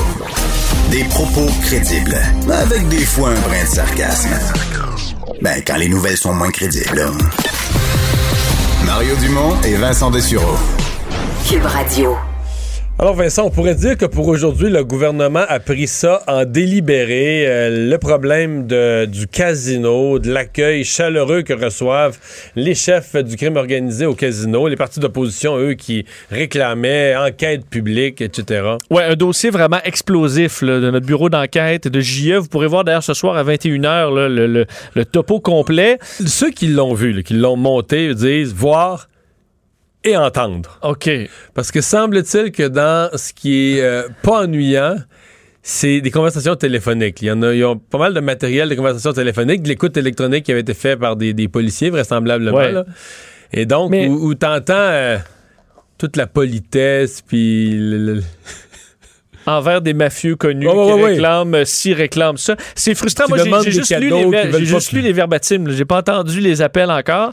Mais, euh, je veux dire, en tant que contribuable, là, où tu je suis allé au casino quelques fois, puis tout un accueil de bonjour monsieur, puis il passe, puis euh, fait pas de trouble. Euh, Ouais, c'est frustrant. T'arrives avec 100 piastres, là. Ben, exactement. C'est. euh, T'arrives avec 100 000, tu vas voir qu'ils vont commencer à être polis. Oui, ben 100 000, si tu l'as gagné de façon honnête, j'ai pas Mais de ça doit problème être assez ça. rare, les gens qui ont gagné 100 000, mettons, à 20 piastres de l'heure, là, tu comprends? Là, t'as travaillé... Non, mais quelqu'un qui s'est mis riche légalement, Non, non, de mais t'as travaillé 5000 heures à 20 piastres de l'heure, là, puis là, tu vas les jouer au casino. Moi, il n'y en a pas tant, là. à roulette, disons, t'as tout à fait raison. Donc, ce qu'on découvre dans ce topo-là, euh, c'est que les euh, fait euh, des, des, des, bon, des criminels carrément connus, dont des gens qu'on lit au monde de la mafia, qui faisaient face à toutes sortes de, de, bon, de, de cadeaux, d'avantages au casino de Montréal à travers les années. Et, bon, on- on- bon, un des, des noms qui est, revenu, c'est monsieur, lui de monsieur Solicito. Là. Donc, euh, Ça, c'est un patron, de la... Stefano Solicito, mafia. un des principaux chefs de la mafia, euh, qui était considéré comme l'un des dix principaux joueurs du casino en 2019. Et lui, d'ailleurs, dans un des procès, euh, Mario, on disait, c'est le juge Daniel Bédard là, qui, euh, en 2016, avait dit il déclare des revenus de 53 679 dollars en 2014 et transige pour 2,5 millions de dollars en jetons au casino entre janvier 2014 et novembre 2015. Moi, je trouve ça suspect. Bon, c'est ça. Ça peut soulever une puce à l'oreille. Et pendant ce temps-là, ben, au casino, alors qu'on était tout à fait conscient de ça, ben, on donnait euh, des, bon, toutes sortes d'avantages euh, des euh, employés du casino qu'on appelle les autres exécutifs qui gâtent les gros joueurs. Alors, on donnait des foursomes dans des grands clubs de golf, des belles chambres dans des hôtels de luxe, des restaurants de luxe. Alors, il n'y a pas de problème. Et bon, ce, dossier-là, vous pourrez voir tous les détails ce soir, mais rebondit, entre autres, à l'Assemblée nationale, le premier ministre François Legault qui demande des comptes à l'Auto-Québec. Je trouve ça bien effrayant de dire qu'on encourage presque les gens du crime organisé à blanchir de l'argent et qu'on leur offre même des cadeaux. L'opposition demande euh, de son côté carrément une, euh, la tenue d'une commission d'enquête. Du moins, c'est le Code Québec solidaire qui a fait cette demande-là, appuyée par le Parti québécois, refusée par contre par le gouvernement. Simon Jolin Barrette qui euh, disait qu'ils allaient être en mesure de rectifier en fait, c'est totalement la situation. En fait, parce que le gouvernement, son idée est juste pas faite, là. Dire, Mettons qu'ils sont pour arriver à une commission d'enquête, c'est qu'ils vont faire le tour du jardin, vont voir la gravité, vont voir l'étendue, arriveront peut-être à ça dans, dans deux, trois semaines. Ils vont au moins regarder l'émission ce soir. Ouais, ils vont voir l'émission ce soir, mais je pense qu'ils vont au moins. Il faut que tu gardes une chose à l'esprit, Vincent.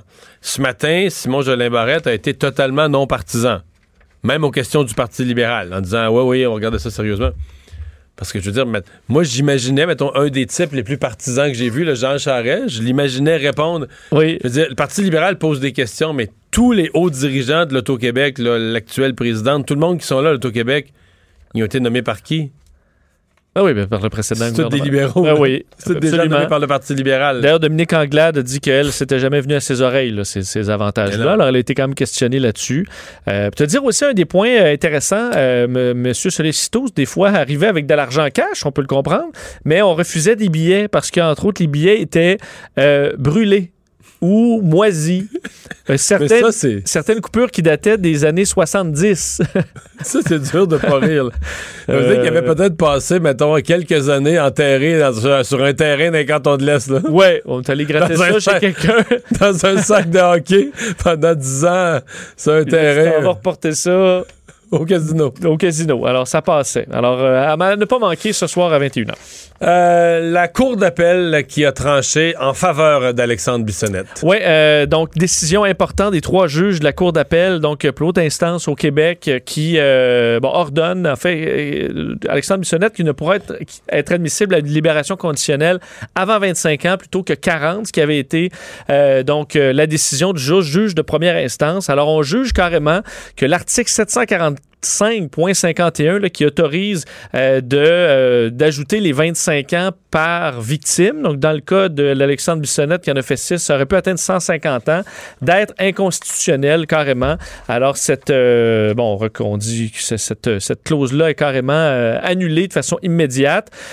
Et donc, 25 ans on tenait à rappeler du côté des juges de la Cour d'appel qu'il ne s'agit pas d'une peine de 25 ans, mais c'est une peine d'emprisonnement à perpétuité sans possibilité de libération avant 25 ans et que ce n'est pas acquis. Alors, on tenait Non, à on peut ça. demander une libération au bout de 25 ans, mais elle est souvent accordée quand même. Mais il y a des cas- je veux dire, il y a des exemples de prisonniers qui ont l'air aucunement. euh, En fait, tu sais qu'une des choses euh, peut-être un peu absurdes, là, parmi les quelques cas qui ne l'obtiennent pas, bon, tu as des gens qui sont des fous furieux, des enragés, qui restent agressifs, ou tu sais, que leur comportement ne permet pas de penser qu'ils vont mieux se comporter, ils vont encore être un risque pour la société.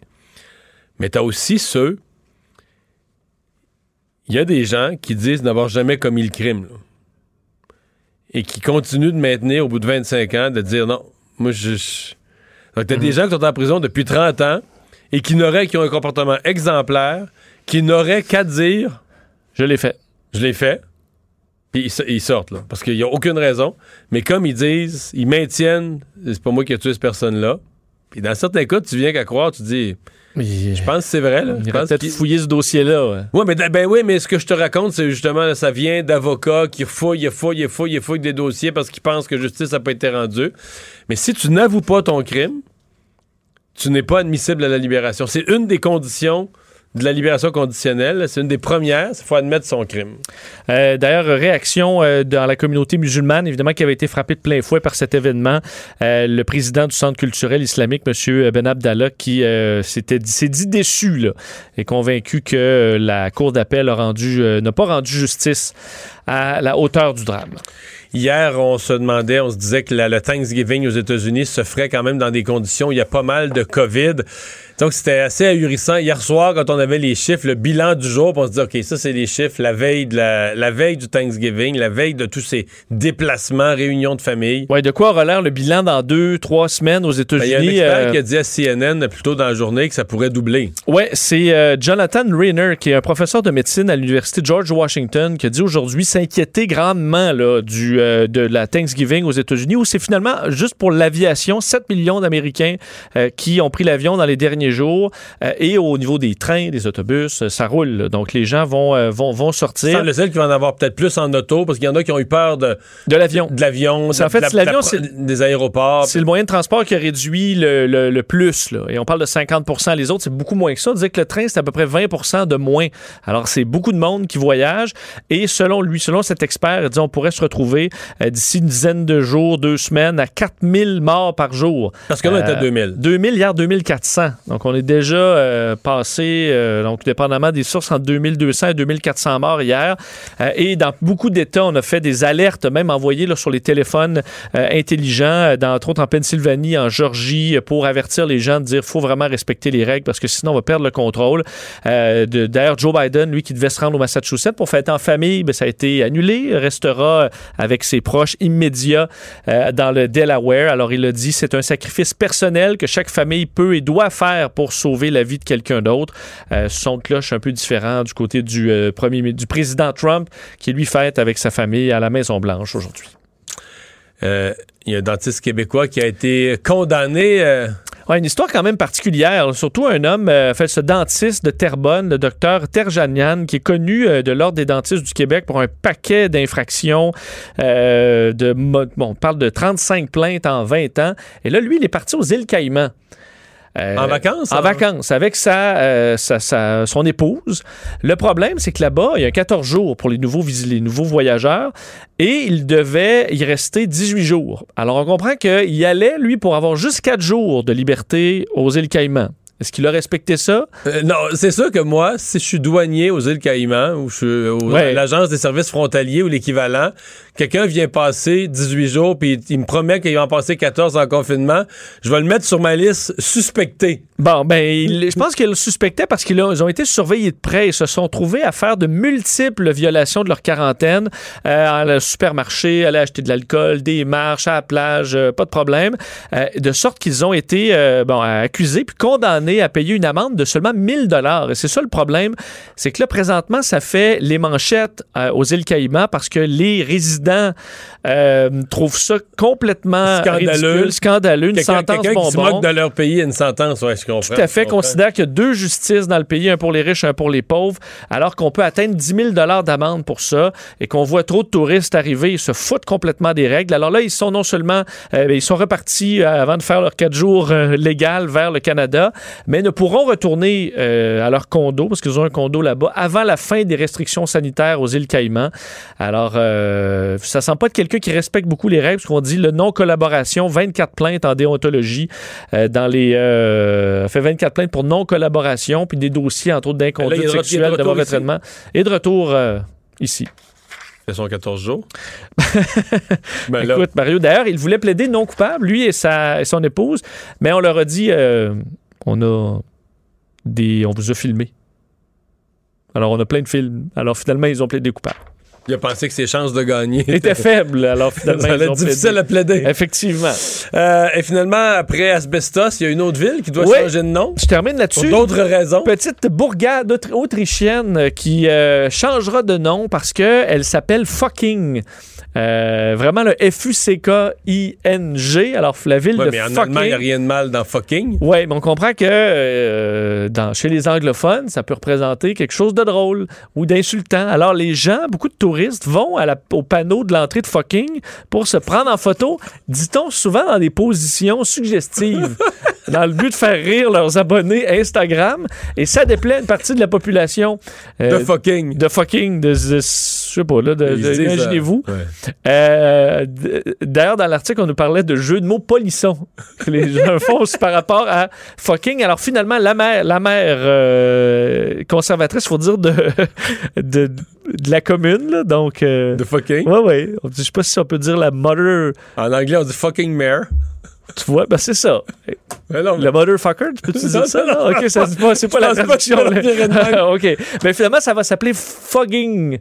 Alors, F-U-G-G-I-N-G. Alors, la- le village de Fogging. Question de régler ça. Faut dire que dans la population, comme un peu chez nous pour n'importe quoi, euh, ça faisait pas l'unanimité. Autant de garder le nom euh, que de changer le nom. Mais là, la mère a dit c'est assez. Alors, ce sera. Et je- on se demandait comment on appelait les gens, le gentilé là, des gens de fucking. je l'ai pas trouvé encore. Un autre problème de régler, on coche, check. Le remède à la désinformation. Mario Dumont et Vincent Dessureau. Cube Radio. Il est un de ceux qui s'est levé à l'Assemblée nationale euh, ce matin euh, pour réclamer des actions, une enquête euh, publique en lien avec ces révélations concernant l'accueil que reçoivent des, des bonzes de, du crime organisé au Casino de Montréal. Le député libéral de Vimont, Jean Roussel, est avec nous. Bonjour, Monsieur Roussel. Bonjour, monsieur. Euh, avant d'aller dans, dans- dans toutes les actions, votre, votre réaction, votre première réaction comme député, comme citoyen en voyant le dossier? Ben, écoutez, en voyant le dossier ce matin, je peux vous dire que j'ai comme euh, une chance, j'étais assis, puis j'aurais tombé par terre. Surtout, j'étais un ancien policier, puis là, c'est comme, ben, voyons donc, ça se peut pas. Donc, euh, c'est certain que là, tout de suite, euh, je me suis levé contre ça, de dire, voyons, faut faire quelque chose, faut faire une action, c'est, c'est- faut pas laisser ça de même. Euh, c'est pour ça, d'ailleurs, que j'ai intervenu ce matin, puis dire, ben, écoutez, euh, peut-être que euh, faut faire quelque chose de rapidement, parce que c'est bien beau que j'ai demandé, on demande une, une enquête publique, mais entre-temps, il faudra faire une action aussi. Ouais. Euh, vous êtes un ancien policier, donc vous n'êtes pas un naïf. Dites-moi qu'est-ce qui vous surprend puis qu'est-ce qui vous surprend pas? Parce qu'il y a quand même, bon, qu'il y ait du blanchiment d'argent, de, de- ça, je pense que tout le monde se dit, là, il passe sûrement quelques criminels au casino. Et où la ligne, vous vous dites, ça, on pouvait s'y attendre, puis ça, Mhm. c'est c'est indécent, là. Ben écoutez, euh, c'est- sûr que le crime organisé, là, on s'attend à tous les endroits de jeu ou des casinos, il se retrouve. Donc ça, euh, suis pas surpris, non. Euh, c'est dans le monde entier, ça, se passe comme ça. Et jusqu'à temps, tu sais, tu penses toujours que bon, que les, que les, enquêtes au niveau de, des, casinos ou euh, des services policiers s'occupent du problème. Donc tu dis, ben ils doivent, ils doivent contenir le, problème parce que tu pourras jamais l'éradiquer, mais au moins tu peux le contenir. Comprenez-vous? Moi, où j'ai comme j'en revenais pas, mais si ça, je croyais pas ça. C'est comme, ben voyons donc, en plus, on les attire, on les, on les incite, on est comme des agents, des, des, des, agents incitateurs. Là, c'est comme, venez, jou- venez-vous-en chez nous, venez jouer en sachant dûment qui sont des criminels. Donc, voyons, on leur offre des, des privilèges, chambres d'hôtel, des restaurants et tout, là.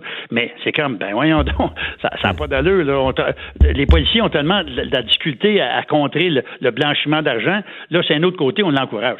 C'est, là que c'est comme, ben voyons donc, ça marche pas, là. Parce que c'est un peu ça que l'État se retrouve, le casino, mais c'est l'État, dans un rôle de facilitateur de, de blanchiment. Hum, ben c'est ça, c'est, ça qui, moi, qui me révolte. C'est comme, ben voyons donc, tu sais, veut dire, oui, euh, oui, comme vous l'avez dit, justement, des crimes organisés, on sait qu'ils sont partout, puis c'est à nous autres, c'est les services de policiers, de renseignement, d'ailleurs, euh, qui, sont là-dedans. Euh, il y a aussi le, le, CANAF qui, qui, qui travaille là-dedans, dans ce domaine-là. Mais là, en plus, qu'on ouvre, qu'on offre la possibilité de, on lui donne des cartes de points, on les invite comme, des- on déroule le tapis rouge pour eux autres. Wow, là, là, c'est comme, ben non, là, ça marche pas, là, sais. Euh, comment vous... euh, D'abord, vous avez demandé une, une commission d'enquête publique. Euh, évidemment, dès que les- la, la population entend ce mot-là, ils ont l'impression que d'un processus très, très, très long, très, très, très coûteux, c'est la meilleure façon, selon vous, d'aller au fond de ça? Ben écoutez, je vous dirais que oui, c'est une manière, mais moi, parce qu'on le sait, puis vous venez de le dire, une enquête publique, c'est coûteux, mais c'est long. Puis moi, comme j'ai demandé au gouvernement cette année de, de faire immédiatement, premièrement, de cesser ce programme VIP-là euh, au crime organisé, là, de cesser ça immédiatement. Puis j'ai même suggéré, pe- peut-être, pour les gros joueurs, parce que c'est ces gros joueurs-là qui ont qui se retrouvent à être VIP ou des cartes privilèges, ben, d'avoir une certaine habilitation sécuritaire. Donc là, la seule affaire, là, je suis pas un, je suis pas un avocat, donc est-ce qu'on peut, est-ce qu'on peut le faire actuellement? Puis si on peut pas le faire, ben j'ai dit, écoutez, moi je suis prêt à travailler avec vous en équipe. Je suis sûr que toutes les oppositions, on est prêtes à se mettre ensemble, de régler ça rapidement, qui puisse justement donner un outil supplémentaire à l'Auto-Québec justement pour avoir des habilitations. Alors, vous voulez dire que si vous voulez être un- pour faire partie du, du club des gros joueurs qui met des, des milliers de dollars, euh, avoir une euh, ben, un peu quasiment comme les entrepreneurs qui font affaire avec le gouvernement, une méditation sécuritaire qui assure que c'est du vrai argent, là, que tu l'as gagné en business ou tu l'as gagné légalement et non pas que Mm-hmm. tu, tu viens blanchir de l'argent euh, du, du crime. Effectivement. Donc, à ce moment-là, au moins, on vient d'aider justement les euh, l'Auto-Québec à, à travailler là, dans ce domaine-là. Mais là, les profits, aussi- les, profits de l'Auto-Québec vont baisser. Là, le ministre des Finances, il a besoin de l'argent de l'Auto-Québec. Mais c'est vrai. Ça, je oui, je, je comprends. Mais là, là, je veux dire, euh, ça n'a pas d'allure, là, justement. Faut, faut, Ouais. pas faut pas penser de même. comprenez-vous? C'est faut vraiment s'en aller d'un- d'une manière euh, pour éradiquer justement le, le- le- le- le blanchiment d'argent. Euh, une autre chose aussi que je comprends pas que de l'Auto-Québec, parce que depuis 2018, il y a un, cadre aussi pour la, la lutte contre l'évasion fiscale qui est fait par Revenu Québec. De- le, Revenu Québec, depuis 2018, s'est doté d'une équipe dédiée justement d'enquête pour justement pour euh, en matière de- de- d'évasion fiscale. Donc, je comprends pas. Mais là, est-ce que l'information s'est rendue jusqu'à l'Auto-Québec? Est-ce que c'est au niveau justement seulement des casinos? C'est ça que je ne sais pas. Parce que, écoutez, j'ai eu la chance, moi, à un moment donné, de visiter le casino de Montréal, entre autres, et j'ai vu justement les caméras. Il y a des caméras partout, puis c'est correct, c'est ça que ça prend dans un casino. Écoutez, quand il y a des rassemblements, à un moment donné, là, de mafia ou de Hells Angels, là, ils savent, comprenez-vous, là, ils l'ont vu, puis la majorité des policiers, des anciens policiers qui travaillent dans ces casinos-là, là, comprenez-vous, donc, sûrement ces gars-là ou ces filles-là, ils ont fait rapport à quelqu'un, comprenez-vous? C'est ça que c'est pour ça, c'est pour ça le- le- l'enquête publique dit hey, non, il y, a, quelque part l'information s'est pas rendue. Puis peut-être qu'elle s'est même pas rendue à la présidente de l'Auto-Québec, ça se pourrait même, comprenez-vous? Donc c'est pour ça qu'à un moment donné, faut aller plus loin, il faut regarder ça, puis il faut régler ça sur notre côté. Euh, il y a eu la même affaire aussi dans l'Ouest canadien, euh, le même problème, comprenez-vous? Donc, euh, puis ils l'ont réglé à eux aussi avec un- une enquête publique, mais euh, mais moi, je pense qu'il faudrait réagir immédiatement sur l'affaire. Euh, puis je suis certain que même le ministre Girard, ce matin, lui, avec, là, il, a, il a tombé assis. Là, c'est, certain. Avez-vous perdu confiance dans les dirigeants de l'Auto-Québec? Ben, comme je vous le dis, je veux dire, c'est pour ça que ça prendrait une enquête ou quelque chose d'approfondi, parce que comme je viens de vous dire, est-ce que c'est est-ce que l'information s'est rendue jusqu'à l'Auto-Québec? Parce que j'imagine, en tout cas, parce que là, c'est sûr Il faisait, il faisait des rapports, l'Auto-Québec, pour dire que la provenance de fonds était douteuse. Et il doit y avoir quelques personnes qui, qui savent que, et qui Ben, faisaient quelque chose ça. qui était touché, mettons, là. Ben, mettons, oui, effectivement, parce que là, il y a eu des rapports justement du service de renseignement criminel, puis en plus euh, de CANAF, qui est euh, euh, le Centre d'analyse des opérations de déclaration financière du Canada, qui, d'une manière ou l'autre, quand que tu fais des transactions plus que 10 000 ben, tu es obligé de les informer. Est-ce qu'ils l'ont fait? Est-ce qu'ils l'ont pas fait? C'est- là que moi j'accroche. Et là, c'est que non, il y a quelque chose qui marche pas, là. Hmm. Ben, on va voir comment tout ça va débloquer. Merci beaucoup de nous avoir parlé. Ben, avec grand plaisir. Jean Roussel, député libéral de Vimont. Euh, ben, on va voir euh, comment le gouvernement va réagir. Moi, je m'attends à, m'attends à ce que d'ici une semaine ou deux, moi, je serais, euh, moi, Vincent, je serais même pas surpris qu'il y ait des têtes qui roulent carrément là, dans.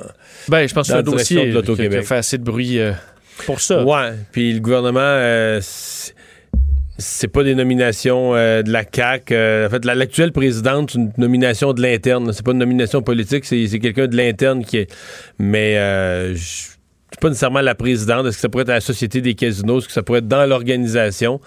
Mais je pense qu'on va vouloir. euh, Est-ce qu'il y en a certains qui vont dire, ben, c'est mieux qu'ils euh, blanchissent leur argent là qu'ailleurs? Le plus loin que tu peux aller. Là, moi, là, je te parle de l'économie du secteur public mondial, des réflexions des grands profs d'économie. Ben, on va dire dans certains cas, quand le gouvernement contrôle le jeu, comme ici, mais c'est le cas à beaucoup d'endroits, quand le gouvernement contrôle le jeu, effectivement, tu peux dire, ben, il y a de l'activité euh, économique illégale sur mon territoire. Il n'y a pas de taxe. Tu il n'y a pas de taxe de vente, là, la prostitution. Il n'y a pas de taxe de vente. Donc, le gouvernement a cette activité économique criminelle sur son territoire. Ça t'empêche pas de continuer à combattre l'activité criminelle par tes services policiers, mais tu peux te dire que tu vas en récupérer une partie. Parce que pour le, Ouais. ils vont en passer par le casino, puis on le sait, au casino, là, il n'y a pas beaucoup de joueurs qui repartent avec plus d'argent qui arrive. là. Tu sais, généralement, tu arrives, donc tu arrives avec 100 000 mais tu vas en blanchir, tu vas partir avec 80 000, puis 90 90 000, qui- tu vas avoir gagné, perdu, gagné, perdu, mais à la fin, là, il va t'en manquer 20 000 qui va te rester au casino. Fait que ça fait 20 000 payer les soins de santé puis l'éducation. Bon. Est-ce que ça, c'est acceptable? Ça devient un dilemme éthique. Là où il n'y a plus de dilemme, là où c'est clairement indécent, c'est là, à partir du moment où tu l'encourages. tu? Si tu le sais vraiment pas, si tu Ouais. le sais vraiment pas, puis tu l'acceptes, que parmi tes joueurs, il y a du. On peut pas surveiller tout le On monde. peut pas surveiller tout le monde. Mais quand les, les, les- les parrains, les chefs de, les chefs de gang, puis là, ben, c'est pas juste qu'ils viennent jouer discrètement, là. Tu comprends? Ils appellent, ils appellent le service Je veux VIP. je veux ça. Je veux ci, je veux une chambre, je veux une, une place, je veux un foursome au golf. Là, c'est c'est c'est là que tu dis que ça devient indécent. Et quand, en plus, l'Auto-Québec fait des rapports sur un personnage, OK, son nom est dans les journaux, donc tu peux pas pas savoir c'est qui. Tu fais un rapport pour dire que ses provenances de fonds, c'est douteux. Puis dans ton département du marketing, tu l'invites, tu l'encourages, tu, tu lui donnes des cadeaux. Ouais. Est-ce qu'on pourrait avoir a la section des gros joueurs? On pourrait avoir une section euh, où là, il y a euh, une case où c'est sur la roulette pour payer Là, les impôts, faudrait une case vérifie- Il faudrait que je vérifie. Quelqu'un me racontait, c'est-tu à Monaco? En tout cas, il y a un pays de casino qui a un service du blanchiment d'argent, ni plus ni moins. Que quand, en fait, ils, ont trouvé. Non, non, mais écoute, c'est ça. Ils ont trouvé une façon de dire que quand tu peux pas. Faut tu t'arrives pas en disant je suis un voleur, nulle part dans le monde. Mais quand tu peux pas démontrer la provenance de tes fonds, tu payes une surtaxe de 40% Sais-tu qu'est-ce qui est le plus beau? Les mafieux la payent. Puis blanchissent leur argent là. La Banque Q est reconnue pour faire valoir vos avoirs sans vous les prendre. Mais quand vous pensez à votre premier compte bancaire, tu sais, dans le temps à l'école, vous faisiez vos dépôts avec vos scènes dans la petite enveloppe. Hmm, C'était bien beau. Mais avec le temps, à ce compte-là vous a coûté des milliers de dollars en frais, puis vous ne faites pas une scène d'intérêt. Avec la Banque Q, vous obtenez des intérêts élevés et aucun frais sur vos services bancaires courants. Autrement dit, ça fait pas mal plus de scènes dans votre enveloppe, ça. Banque Q. Faites valoir vos avoirs. Visitez banqueq.ca pour en savoir plus. Mario Dumont et Vincent Dessureau. Joignez-vous à la discussion. Appelez ou textez le 187 Cube Radio 1877 827 2346.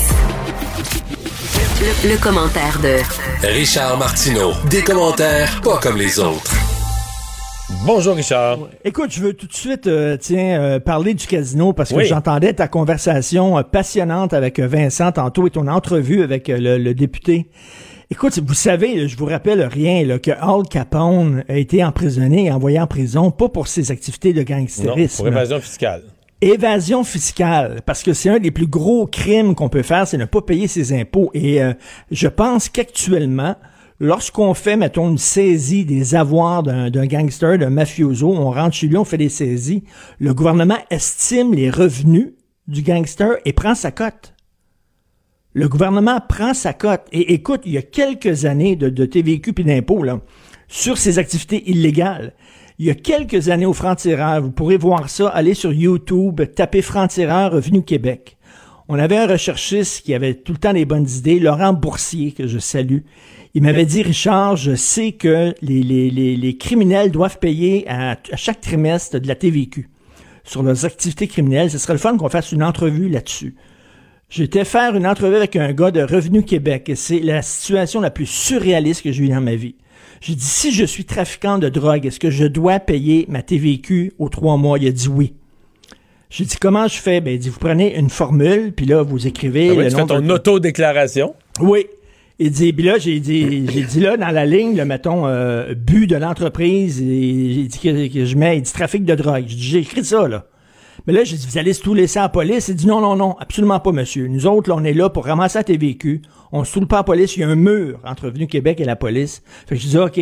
Je dis, là, je peux, moi, déduire mes dépenses d'entreprise. Il dit, oui. Je dis, donc, mes, mes voyages en Colombie, je peux déduire ça? Il dit oui, parfaitement, monsieur. Je dis OK. Les balances que j'achète pour peser ma coke et tout ça, il dit vous pouvez déduire ça aussi.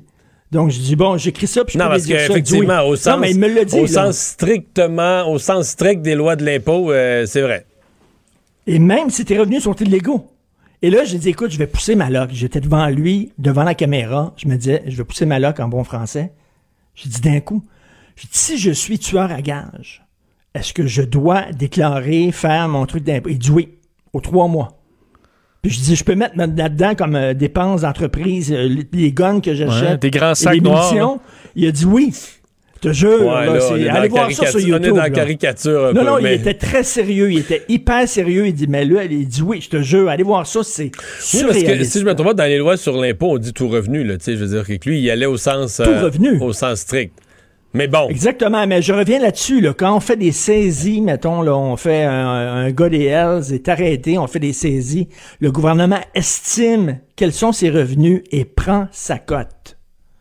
Là, il va falloir euh, fouiller ça, mais je te, je te jure, je suis pas dans l'erreur. Ah, te- Comme quoi, là, comme quoi là, le, le Taux Québec, là, sa mission, c'est de faire rentrer l'argent d'un coffre du gouvernement. Il se bouche le nez, que tu sois gangster, pas gangster, il faut que l'argent rentre. Regardez là, la moralité pour ces, ces entreprises-là. Là, regarde, la SAQ, on dit d'un côté, euh, euh, la modération a bien meilleur goût, mais de l'autre côté, s'ils font des ventes records euh, pendant trois mois, ils font des ventes records, ils ont tous des bonnies, là. Ouais. Mais euh, Richard, disant ce que tu dis là, tu vas aimer tout à l'heure pendant la pause. Vincent avait Vincent a ben- a complété son idée. Il veut faire une section pour eux dans le casino avec des, des, des roulettes spéciales. Parce que, mettons que Ben t'es oui, louche, t'es ben louche oui. un peu, tu joues à roulette, mais là, on rajoute des cases. La case euh, TPS, TVQ, t'as la RRQ, t'as euh, tout ce qu'on paye, là, nous autres, les honnêtes Impôt, citoyens. fédéral, impôt fédéral. Puis là, quand, la petite, Ben quand ouais. la petite boule arrête sur impôt provincial, là, là le gangster, il tient- il se tient, il embraille un coup.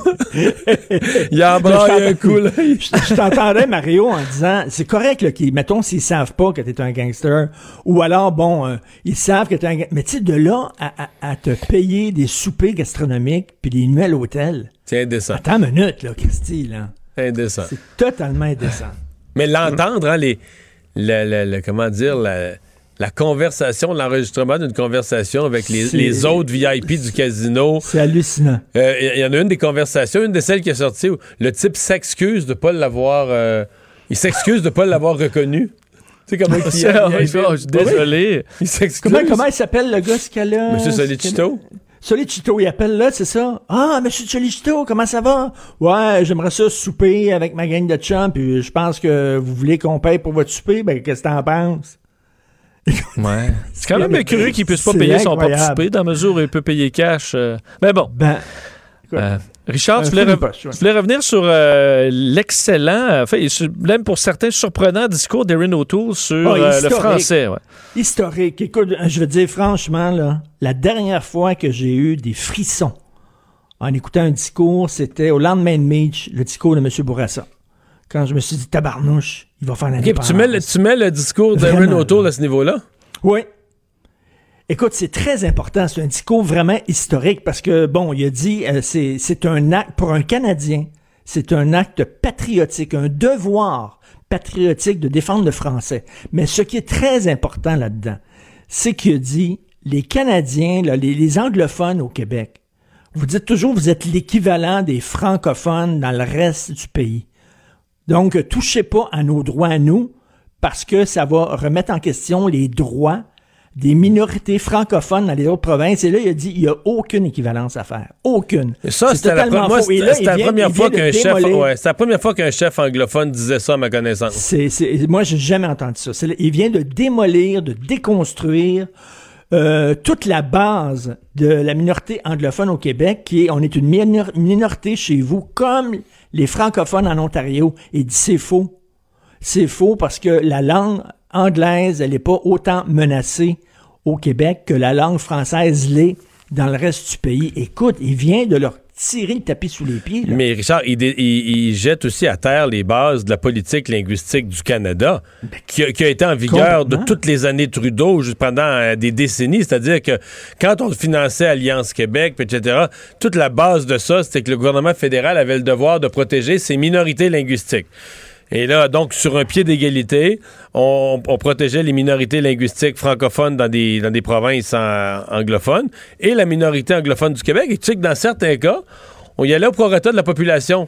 Alors, Ah, plutôt ouais. que de dire que la minorité anglophone de Montréal était bien moins fragile que les autres, à deux, à trois universités, Bishop, Concordia, McGill, puis des cégeps, non, non, ils recevaient plus d'argent parce qu'ils étaient plus nombreux.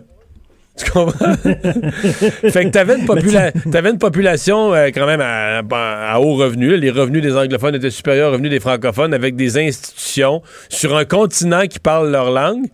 Puis ils étaient traités comme la minorité faisant le plus pitié de- à qui on donnait les plus gros budgets pour défendre ses droits.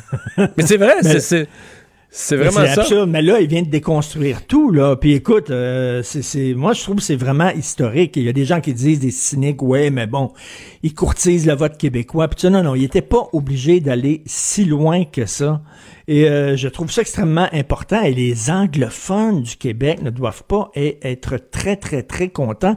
Et là, c'est très drôle de voir la surenchère, là, tout- tous ces partis-là qui crousent des francophones, le Parti libéral du Québec, le Parti libéral du Canada avec Mélanie Joly, le Parti conservateur. Et on dirait qu'au Québec, on était, le gars pas très beau, qui pognait pas.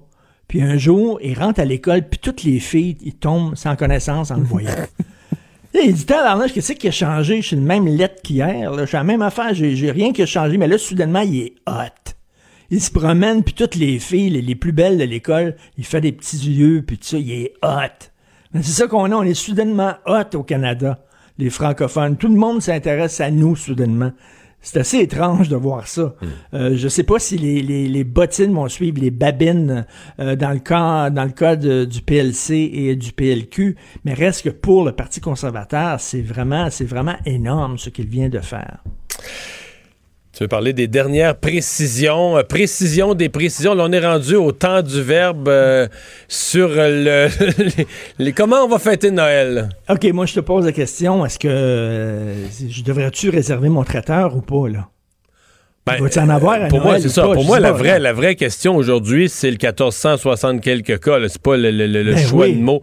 Mais c'est dur On à dire. pas, pas, Statistiquement, euh, tu sais, des- ça arrive là, une journée qui, qui sort du lot, puis il faut pas trop. Il faut regarder toujours la, mobile, la, la moyenne mobile sur 7 jours.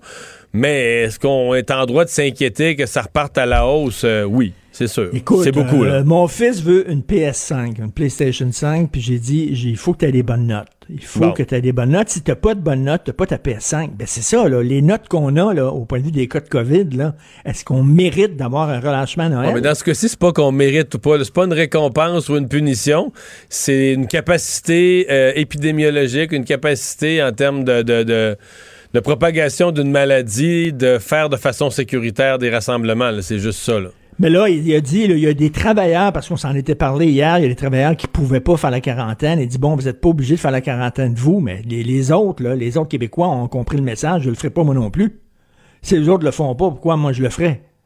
Mais là, je là, à un dire, moment euh, donné, là, c'est quoi? Puis là, il a dit là, tout Richard, ce qui est si on est- important. si on Attends, est mais tous il a dit, euh, Mario, il a dit, il a dit tout ce qui est important, c'est la, la distanciation sociale, le 2 mètres et le masque. Attends une minute, là. D'un party de famille à 10 personnes, après deux verres de vin, là, le 2 mètres et le masque, ça prend le bord. C'est sûr. Y a-tu vraiment quelqu'un qui va respecter le masque et le 2 mètres? D'un party de Noël? Je sais pas, c'est un Christy. Mais moi, autour de moi, pari, c'est pas là. toi autour de toi, est-ce que, est-ce que toi t'entends là, que tout le monde autour de toi va faire là, vraiment des, des méga fêtes de fous? euh? Moi, j- j'entends Non, là, mais ce qui autour de moi, au- autour de moi, il y a personne qui est allé danser à Rosemont non plus, là, tu sais. C'est pas Non, le- mais ça, c'est le genre 30, de per- personne que- c'est que je 30 fréquente, personnes, mais c'est- population du Québec. Je, je suis peut-être trop positif. là. Je dis pas que c'est les 30 seuls, là. mais je pense qu'il y aura de tout.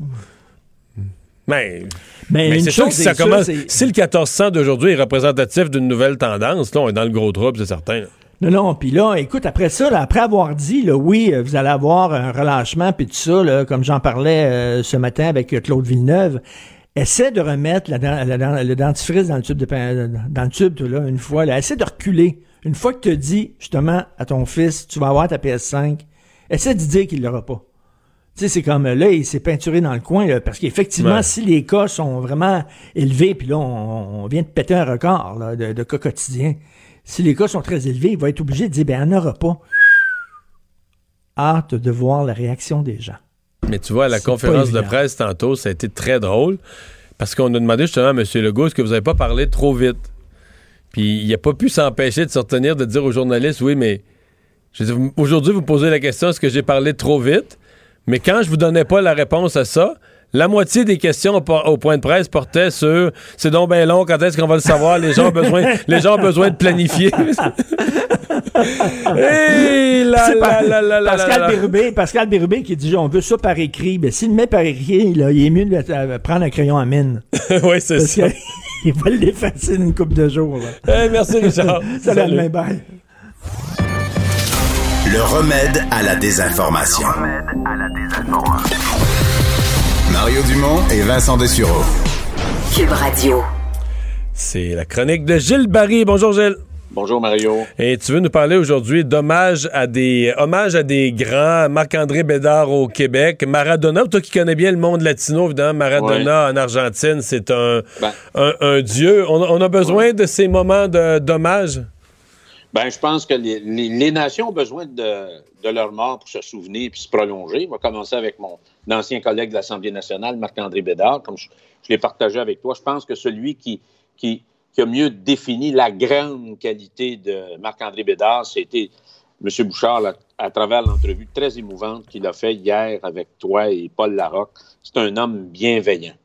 Euh, faut jamais oublier que Marc-André a, été un pilier du PQ, un fondateur du PQ, a été parmi ce, ce cœur, euh, ce noyau euh, d'indépendantistes qui étaient Camille Lorrain, Robert Burns, Claude Charon, Guy Joron, Lucien Lessard et Marc-Yvan euh, Morin, qui est toujours vivant en passant, euh, qui ont été vraiment à la base dans les premières années, entre 70 et 76, là, les piliers du Parti québécois.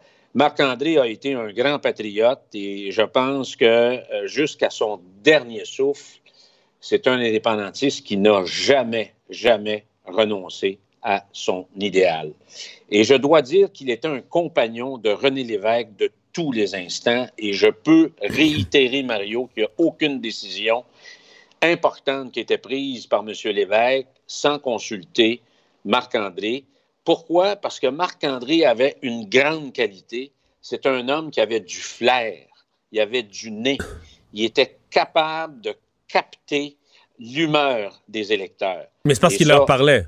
Ben, parce il qu'il parlait au monde. Il, par- il Oui. parlait puis il les écoutait. là. mais je veux dire, c'est- ça vient pas. euh, cette notion d'avoir du flair, c'est aussi d'avoir un contact réel avec les gens, là, de telle sorte que tu viens qu'à les, à les sentir, à les écouter, à deviner ce qui les inquiète, à deviner ce qui les motive, à deviner ce qui leur fait peur. Oui, exactement. Et Marc-André, c'était d'abord et avant tout, et je pense que les jeunes qui se lancent en politique aujourd'hui devraient s'inspirer d'un homme comme ça. C'est un homme qui était, bon, il était généreux, il était bon, euh, il était toujours prêt à t'écouter. euh, c'est un homme de très bons conseils aussi, mais c'était quelqu'un qui était très ancré dans le réel. Quand M. Bouchard disait hier, tu t'allais chez Marc-André les fins de semaine, il faisait du bureau de comté chez lui. Moi, les premières fois que je suis allé au Saguenay, J'avais jamais entendu ça, c'est quand Oui. Lucien Bouchard Oui. racontait ça. Oui, moi, je suis allé là et ça m'avait fasciné parce que j'avais, je me rappelle, Mario, Euh, Éric et Stéphane étaient jeunes. J'étais là avec euh, un de mes grands chums de la région. Et euh, son garde du corps était là. C'était un samedi après-midi, en début d'après-midi. Puis je me rappelle, on avait mangé, euh, j'avais mangé des toasts avec du beurre de pinot puis de la, de la confiture aux fraises. Puis il y avait le garde du corps qui était assis là, puis il y avait la femme de Marc-André, Nicole, qui nous servait à manger, puis tout ça, puis ça placotait. Puis là, il y avait du monde qui attendait pour venir le voir. Ça, c'était du bureau de comté. C'était du bureau de comté Dans la maison. chez lui. Moi, comme je te l'ai évoqué hier, la dernière fois que je suis allé avec lui, on était sur la rue euh, Racine. C'était à l'époque de la- l'avant-dernière élection fédérale. On a fait, on, on a pris une grande marche à la rue Racine. Tout le monde arrêtait encore pour le saluer. Alors, et s'il y a quelqu'un qui a inculqué la défense de ses commettants, la proximité à travers les électeurs du comté et la défense de la région, s'il y a un type, un homme politique qui a mis la région du Saguenay, Lac-Saint-Jean sur la map du Québec, c'est lui. Et je pense que tout le monde a copié un peu son style d'engagement pour défendre les intérêts où on se retrouvait comme, député. Alors, je pense qu'il il va laisser un héritage très profond. Et euh, Marc-André, c'est un homme d'une cause. Euh, C'était la cause du pays complet et reconnu pour le Québec. Je veux te parler aussi, Mario, de Diego Armando Maradona. 60 ans, celui qu'on a appelé El Pibe del Oro, le gamin en or, qui est décédé hier à Buenos Aires à 60 ans d'une crise cardi- cardiaque. Pourquoi je me suis in- intéressé à Maradona, Mario? Parce que, bon, ça fait longtemps que, ça fait une quarantaine d'années que je voyage en Amérique latine. Et il y avait lui, naturellement, et il a été frappé une bonne partie de sa vie, depuis après le mondial de 86 à Mexico, par la maladie de l'alcoolisme et de la toxicomanie. Alors, Diego Ma- Maradona, il y avait en Amérique latine, le Mario, il y a Dieu et il y a Diego Maradona. Et Mais c'est quoi? Euh, Jean-François Barry, même moi, on jasait tout à l'heure, puis euh, on a plus dans nos vies de notre âge entendu parler de ses phrases, tout ce qui a mal été, puis il a essayé d'être entraîneur, mais il était Mm. toujours en problème d'alcoolisme. Et c'est au moment de sa mort qu'on revoit les Ouais, jeux, ouais. tu sais, toutes Ouais. les images de ces jeux, puis qu'on se rend compte que, OK, c'est avec un ballon de, avec un ballon de soccer, c'était épeurant, là, ce qu'il pouvait, ce pouvait, la façon dont il pouvait le manier. Le 22 juin, Mario, 1986, euh, euh, c'était El Mondial au, au stade Azteca à Mexico. Alors, euh, naturellement, Diego Maradona, le numéro 10 de l'équipe de l'Argentine, euh, fait un premier but qu'on a appelé euh, la mano de- del Dios, alors avec sa main, mais quelques minutes plus tard, il, fait un autre but et il déjoue, il fait toute une remontée sur toute la longueur du terrain. Il déjoue six, six adversaires qui étaient l'Angleterre et il marque un but. C'est ce qu'on a qualifié probablement le but le plus spectaculaire de l'autre siècle. Alors, il y avait quand même aussi quelque chose de politique là-dedans, Mario, parce que quand j'allais à Buenos Aires, les gens me disaient c'était quelques années après que l'Argentine avait perdu contre euh, la guerre des Falklands. Tu Ouais, comprends? il avait fait une Donc, méchante un- connerie. Il avait, il avait testé Margaret Non. Thatcher, les nonos. Là. Ça, n'a pas été une bonne idée. Mais, mais c'était comme une, une revanche. Alors, il faut comprendre aussi que, bon, ensuite, c'était après, c'était l'apogée, cette, euh, cette, cette Coupe du Monde à Mexico. Ensuite, il est allé en Europe et c'est là que ses problèmes ont commencé. Mario, cet homme-là, a été, son démon, c'était la cocaïne. Et euh, il a passé proche de, mourir en 2004 d'une crise cardiaque parce que, bon, les premières conséquences de la consommation, c'était ça. Euh, il faut dire que c'est un homme qui était très dépressif, puis c'est un mélancolique chronique. Moi, j'ai vu des entrevues dans des postes latinos euh, et quand on lui posait des questions, vraiment d'une grande sensibilité, il était toujours en train de brailler. Et malheureusement, euh, c'était ce qui l'amenait par le fond parce que c'est un type qui aurait pu, après Mexico, euh, sans ce problème-là, connaître un autre, un autre épisode, une deuxième, puis une troisième, puis une quatrième carrière, mais c'est un démon qui l'a l'a enfoncé, qui l'a tué. Mais ça demeure, pour moi, à mes yeux, Mario, le meilleur joueur de, foot de tous les temps. Pourquoi? C'est un artiste. C'est un, un génie avec le ballon. Euh, il y avait une façon là, de, de, de jouer sur le terrain qui demeure quand même unique. C'est pas celui nécessairement que dans l'histoire du monde a compté le plus de buts, mais c'est quelqu'un qui pouvait définitivement soulever et passionner à peu près tous les cœurs euh, des amateurs de football non seulement en Amérique latine, mais à travers le monde. Et les Argentins, euh, il nous reste quelques secondes, les Argentins qui lui rendent hommage euh, quasiment trop, là, ça a pris la police à certains endroits. Ben c'est sûr, c'est trois jours de deuil national. euh, et euh, moi, je vais juste te rappeler une anecdote. Il y a quelques années, j'ai eu la chance de visiter le Vatican et euh, on sait que le pape est un Argentin, c'est un amateur de foot et tu vois que Maradona prend une place importante dans une section là, parce qu'il y a- y a plusieurs photos avec des joueurs de foot, mais tu vois que le pape, avec le numéro 10 qui était Diego, il y avait une place euh, Le particulière. pape à sa section Euh, Maradona. Hey, Exactement. Merci Merci, Mario. Merci beaucoup, Gilles. Bonne fin d'émission. Au revoir. Bye-bye. Gilles, qui, a une connaissance profonde du, Québec, mais qui parle aussi couramment espagnol et qui a une toute autre. Il y a comme un, deuxième Gilles Barry avec toute une culture euh, latino. On va s'arrêter, on va aller à la pause. Au retour, je commande l'actualité avec Pierre Bruno. La Banque Q est reconnue pour faire valoir vos avoirs sans vous les prendre. Mais quand vous pensez à votre premier compte bancaire, tu sais, dans le temps à l'école, vous faisiez vos dépôts avec vos scènes dans la petite enveloppe. Hmm, C'était bien beau. Mais avec le temps, ce vieux compte-là vous a coûté des milliers de dollars en frais, puis vous ne faites pas une scène d'intérêt. Avec la Banque Q, vous obtenez des intérêts élevés et aucun frais sur vos services bancaires courants. Autrement dit, ça fait pas mal plus de scènes dans votre enveloppe, ça. Banque Q, faites valoir vos avoirs. Visitez banqueq.ca pour en savoir plus. Le remède à la désinformation. Mario Dumont et Vincent Dessureau. Cube Radio. Cube Radio. Cube Radio. En direct à LCN. Le moment de retrouver Mario Dumont dans les studios de Cube Radio à Montréal. Euh, Mario, euh, bon, est-ce que c'est plus précis aujourd'hui, Premier ministre? Moi, je retiens là le gros bon sens, mais en même temps, ça prend des règles concernant ces célébrations des fêtes. Ouais.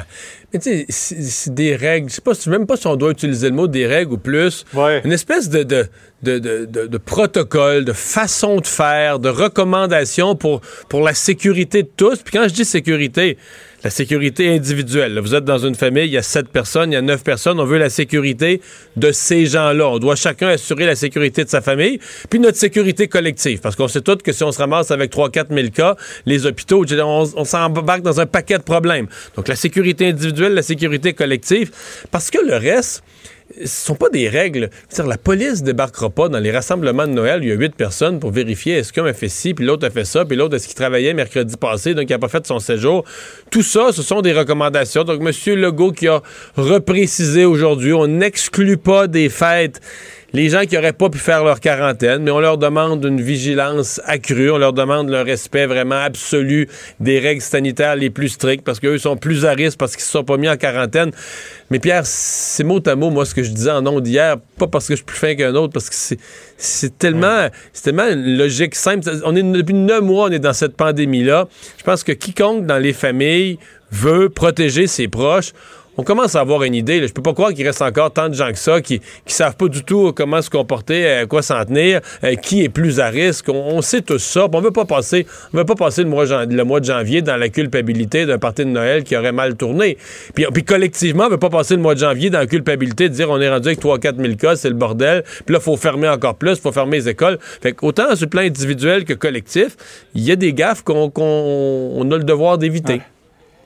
Non, mais je- on entendait tantôt dans le Vox Pop et ça m'a tellement euh, surpris. Les gens disent on s'en va en vacances sur une plage, ces règles-là ne nous concernent pas. Ils vont revenir, ces gens-là. Il va y avoir des règles certainement. 14 jours. 14 jours. Mais ça. Ben ça oui. Pierre, c'est peut-être l'occasion de le dire. Hein? Moi, à un moment donné, je m'étais interrogé publiquement à l'émission, c'est-à-dire est-ce que les 14 jours, c'était vraiment respecté? Parce que le printemps passé, ça ne l'était pas beaucoup. Et maintenant, ça l'est. Les gens, j'ai plusieurs témoignages. Les gens sont visités. La GRC sonne à la porte, téléphone. Donc, les gens qui font leurs 14 jours de retour de voyage là, sont, sont mieux de le faire. C'est assez sévèrement surveillé et puni pour ceux qui le font pas. Euh, quand on se sert d'une société d'État pour blanchir de l'argent, ça place ce gouvernement en embarras. Notre bureau d'enquête et le casino de Montréal.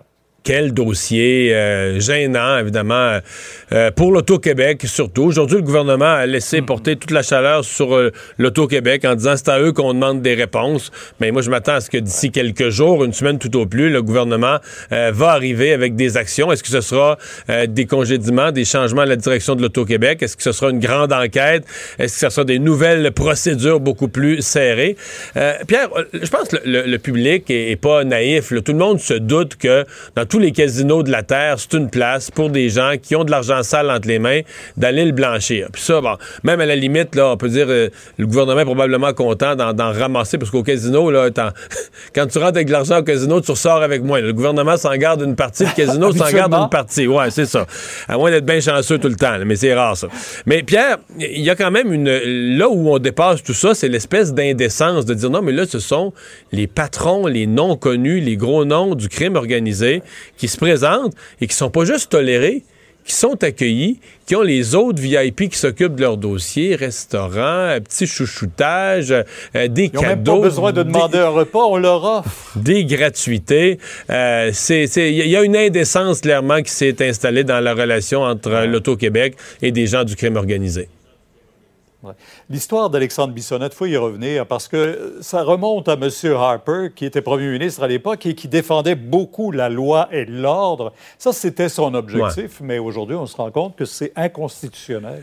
Pierre, c'est toujours la recherche de l'équilibre pour trouver la punition la plus grave pour des crimes infiniment graves. Euh, autrefois, au Canada, jusqu'en 1976, c'était la peine de mort. On a décidé d'enlever la peine de mort. On a dit ça, c'est, de la cruauté. C'est plus dans l'ordre éthique de notre pays. Ça n'existera plus. Et à ce moment-là, on a mis libération conditionnelle qui peut être demandée après 25 ans. Donc, le plus grave que tu peux avoir, c'est peine à vie, prison à vie. Libération conditionnelle qui peut être demandée au bout de 25 ans. Et donc, le gouvernement Harper, en 2011, a dit, il y a des crimes qui sont tellement graves. L'exemple Bissonnette, tu, tu assassines froidement plusieurs personnes. Et donc, on a dit, on pourrait les mettre cumulatives, ces peines-là. Et là, on est là-dedans. Et là, aujourd'hui, la Cour d'appel est venue dire non, il ne devrait rien y avoir de plus sévère. Le, 25 ans, euh, mini, le, 25 ans maximum pour demander une libération conditionnelle. c'est pas automatique. C'est pas automatique, le 25 ans. Là. Non, c'est pas automatique. C'est vrai. C'est vrai, absolument, c'est pas automatique. Mais bon, quand même, moi, je pense que la, la, la la loi permettant des peines plus sévères. Moi, je trouvais que le jugement du juge Huot, là, je, l'aimais bien. Je trouvais qu'il avait tranché la poire en deux, il avait documenté son affaire.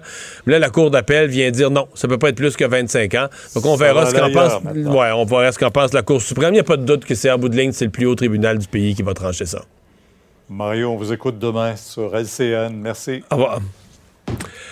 Alors Vincent, ben oui, dossier du casino, on va avoir la, totale ce soir. Oui, je pense que c'est vraiment un rendez-vous à 21h ce soir pour ce, ce, ce reportage explosif concernant euh, le tapis rouge là, déroulé face au crime organisé au casino. Nouvelle que sur laquelle je viens de tomber, Mario, euh, inquiétude aux États-Unis, c'est le, Thanksgiving. Évidemment, le, le, plat préféré, c'est la dinde. Oui. Mais oh, les Old Foods, là, donc la chaîne Old Foods, là où des gens sont allés se procurer des dindes, viennent de recevoir un message disant qu'une partie des, dindes n'atteignent pas le niveau de qualité euh, normalement là, donc euh, acquis pour ces, ces dindes-là. Alors on dit que c'est euh, correct de les manger, mais on leur donne une carte cadeau de 50 dollars. Mais là, plusieurs familles, mais là, ça, ils disent là, OK, vous nous dites que c'est pas dangereux, mais en même temps, c'est quoi le problème avec ma dinde? Ils le disent pas. Et là, est-ce que tu as le goût de servir cette dinde mystérieusement pas de mhm. qualité à ta famille? Alors Mais là, alors, qu'ils l'annoncent, c'est peut-être cuite. Ben, c'est ça, les gens ils reçoivent ça la journée de, la Thanksgiving. Alors, euh, ça, fait ça, ouais, ça, ça rumine un peu à certains endroits aux États-Unis. Merci Vincent, merci à vous d'avoir euh, été là. Euh, Sophie Durocher s'en vient dans quelques instants. Antoine Robitaille qui sera là à 18h30. Nous, on se retrouve demain, 15h30. Cube Radio.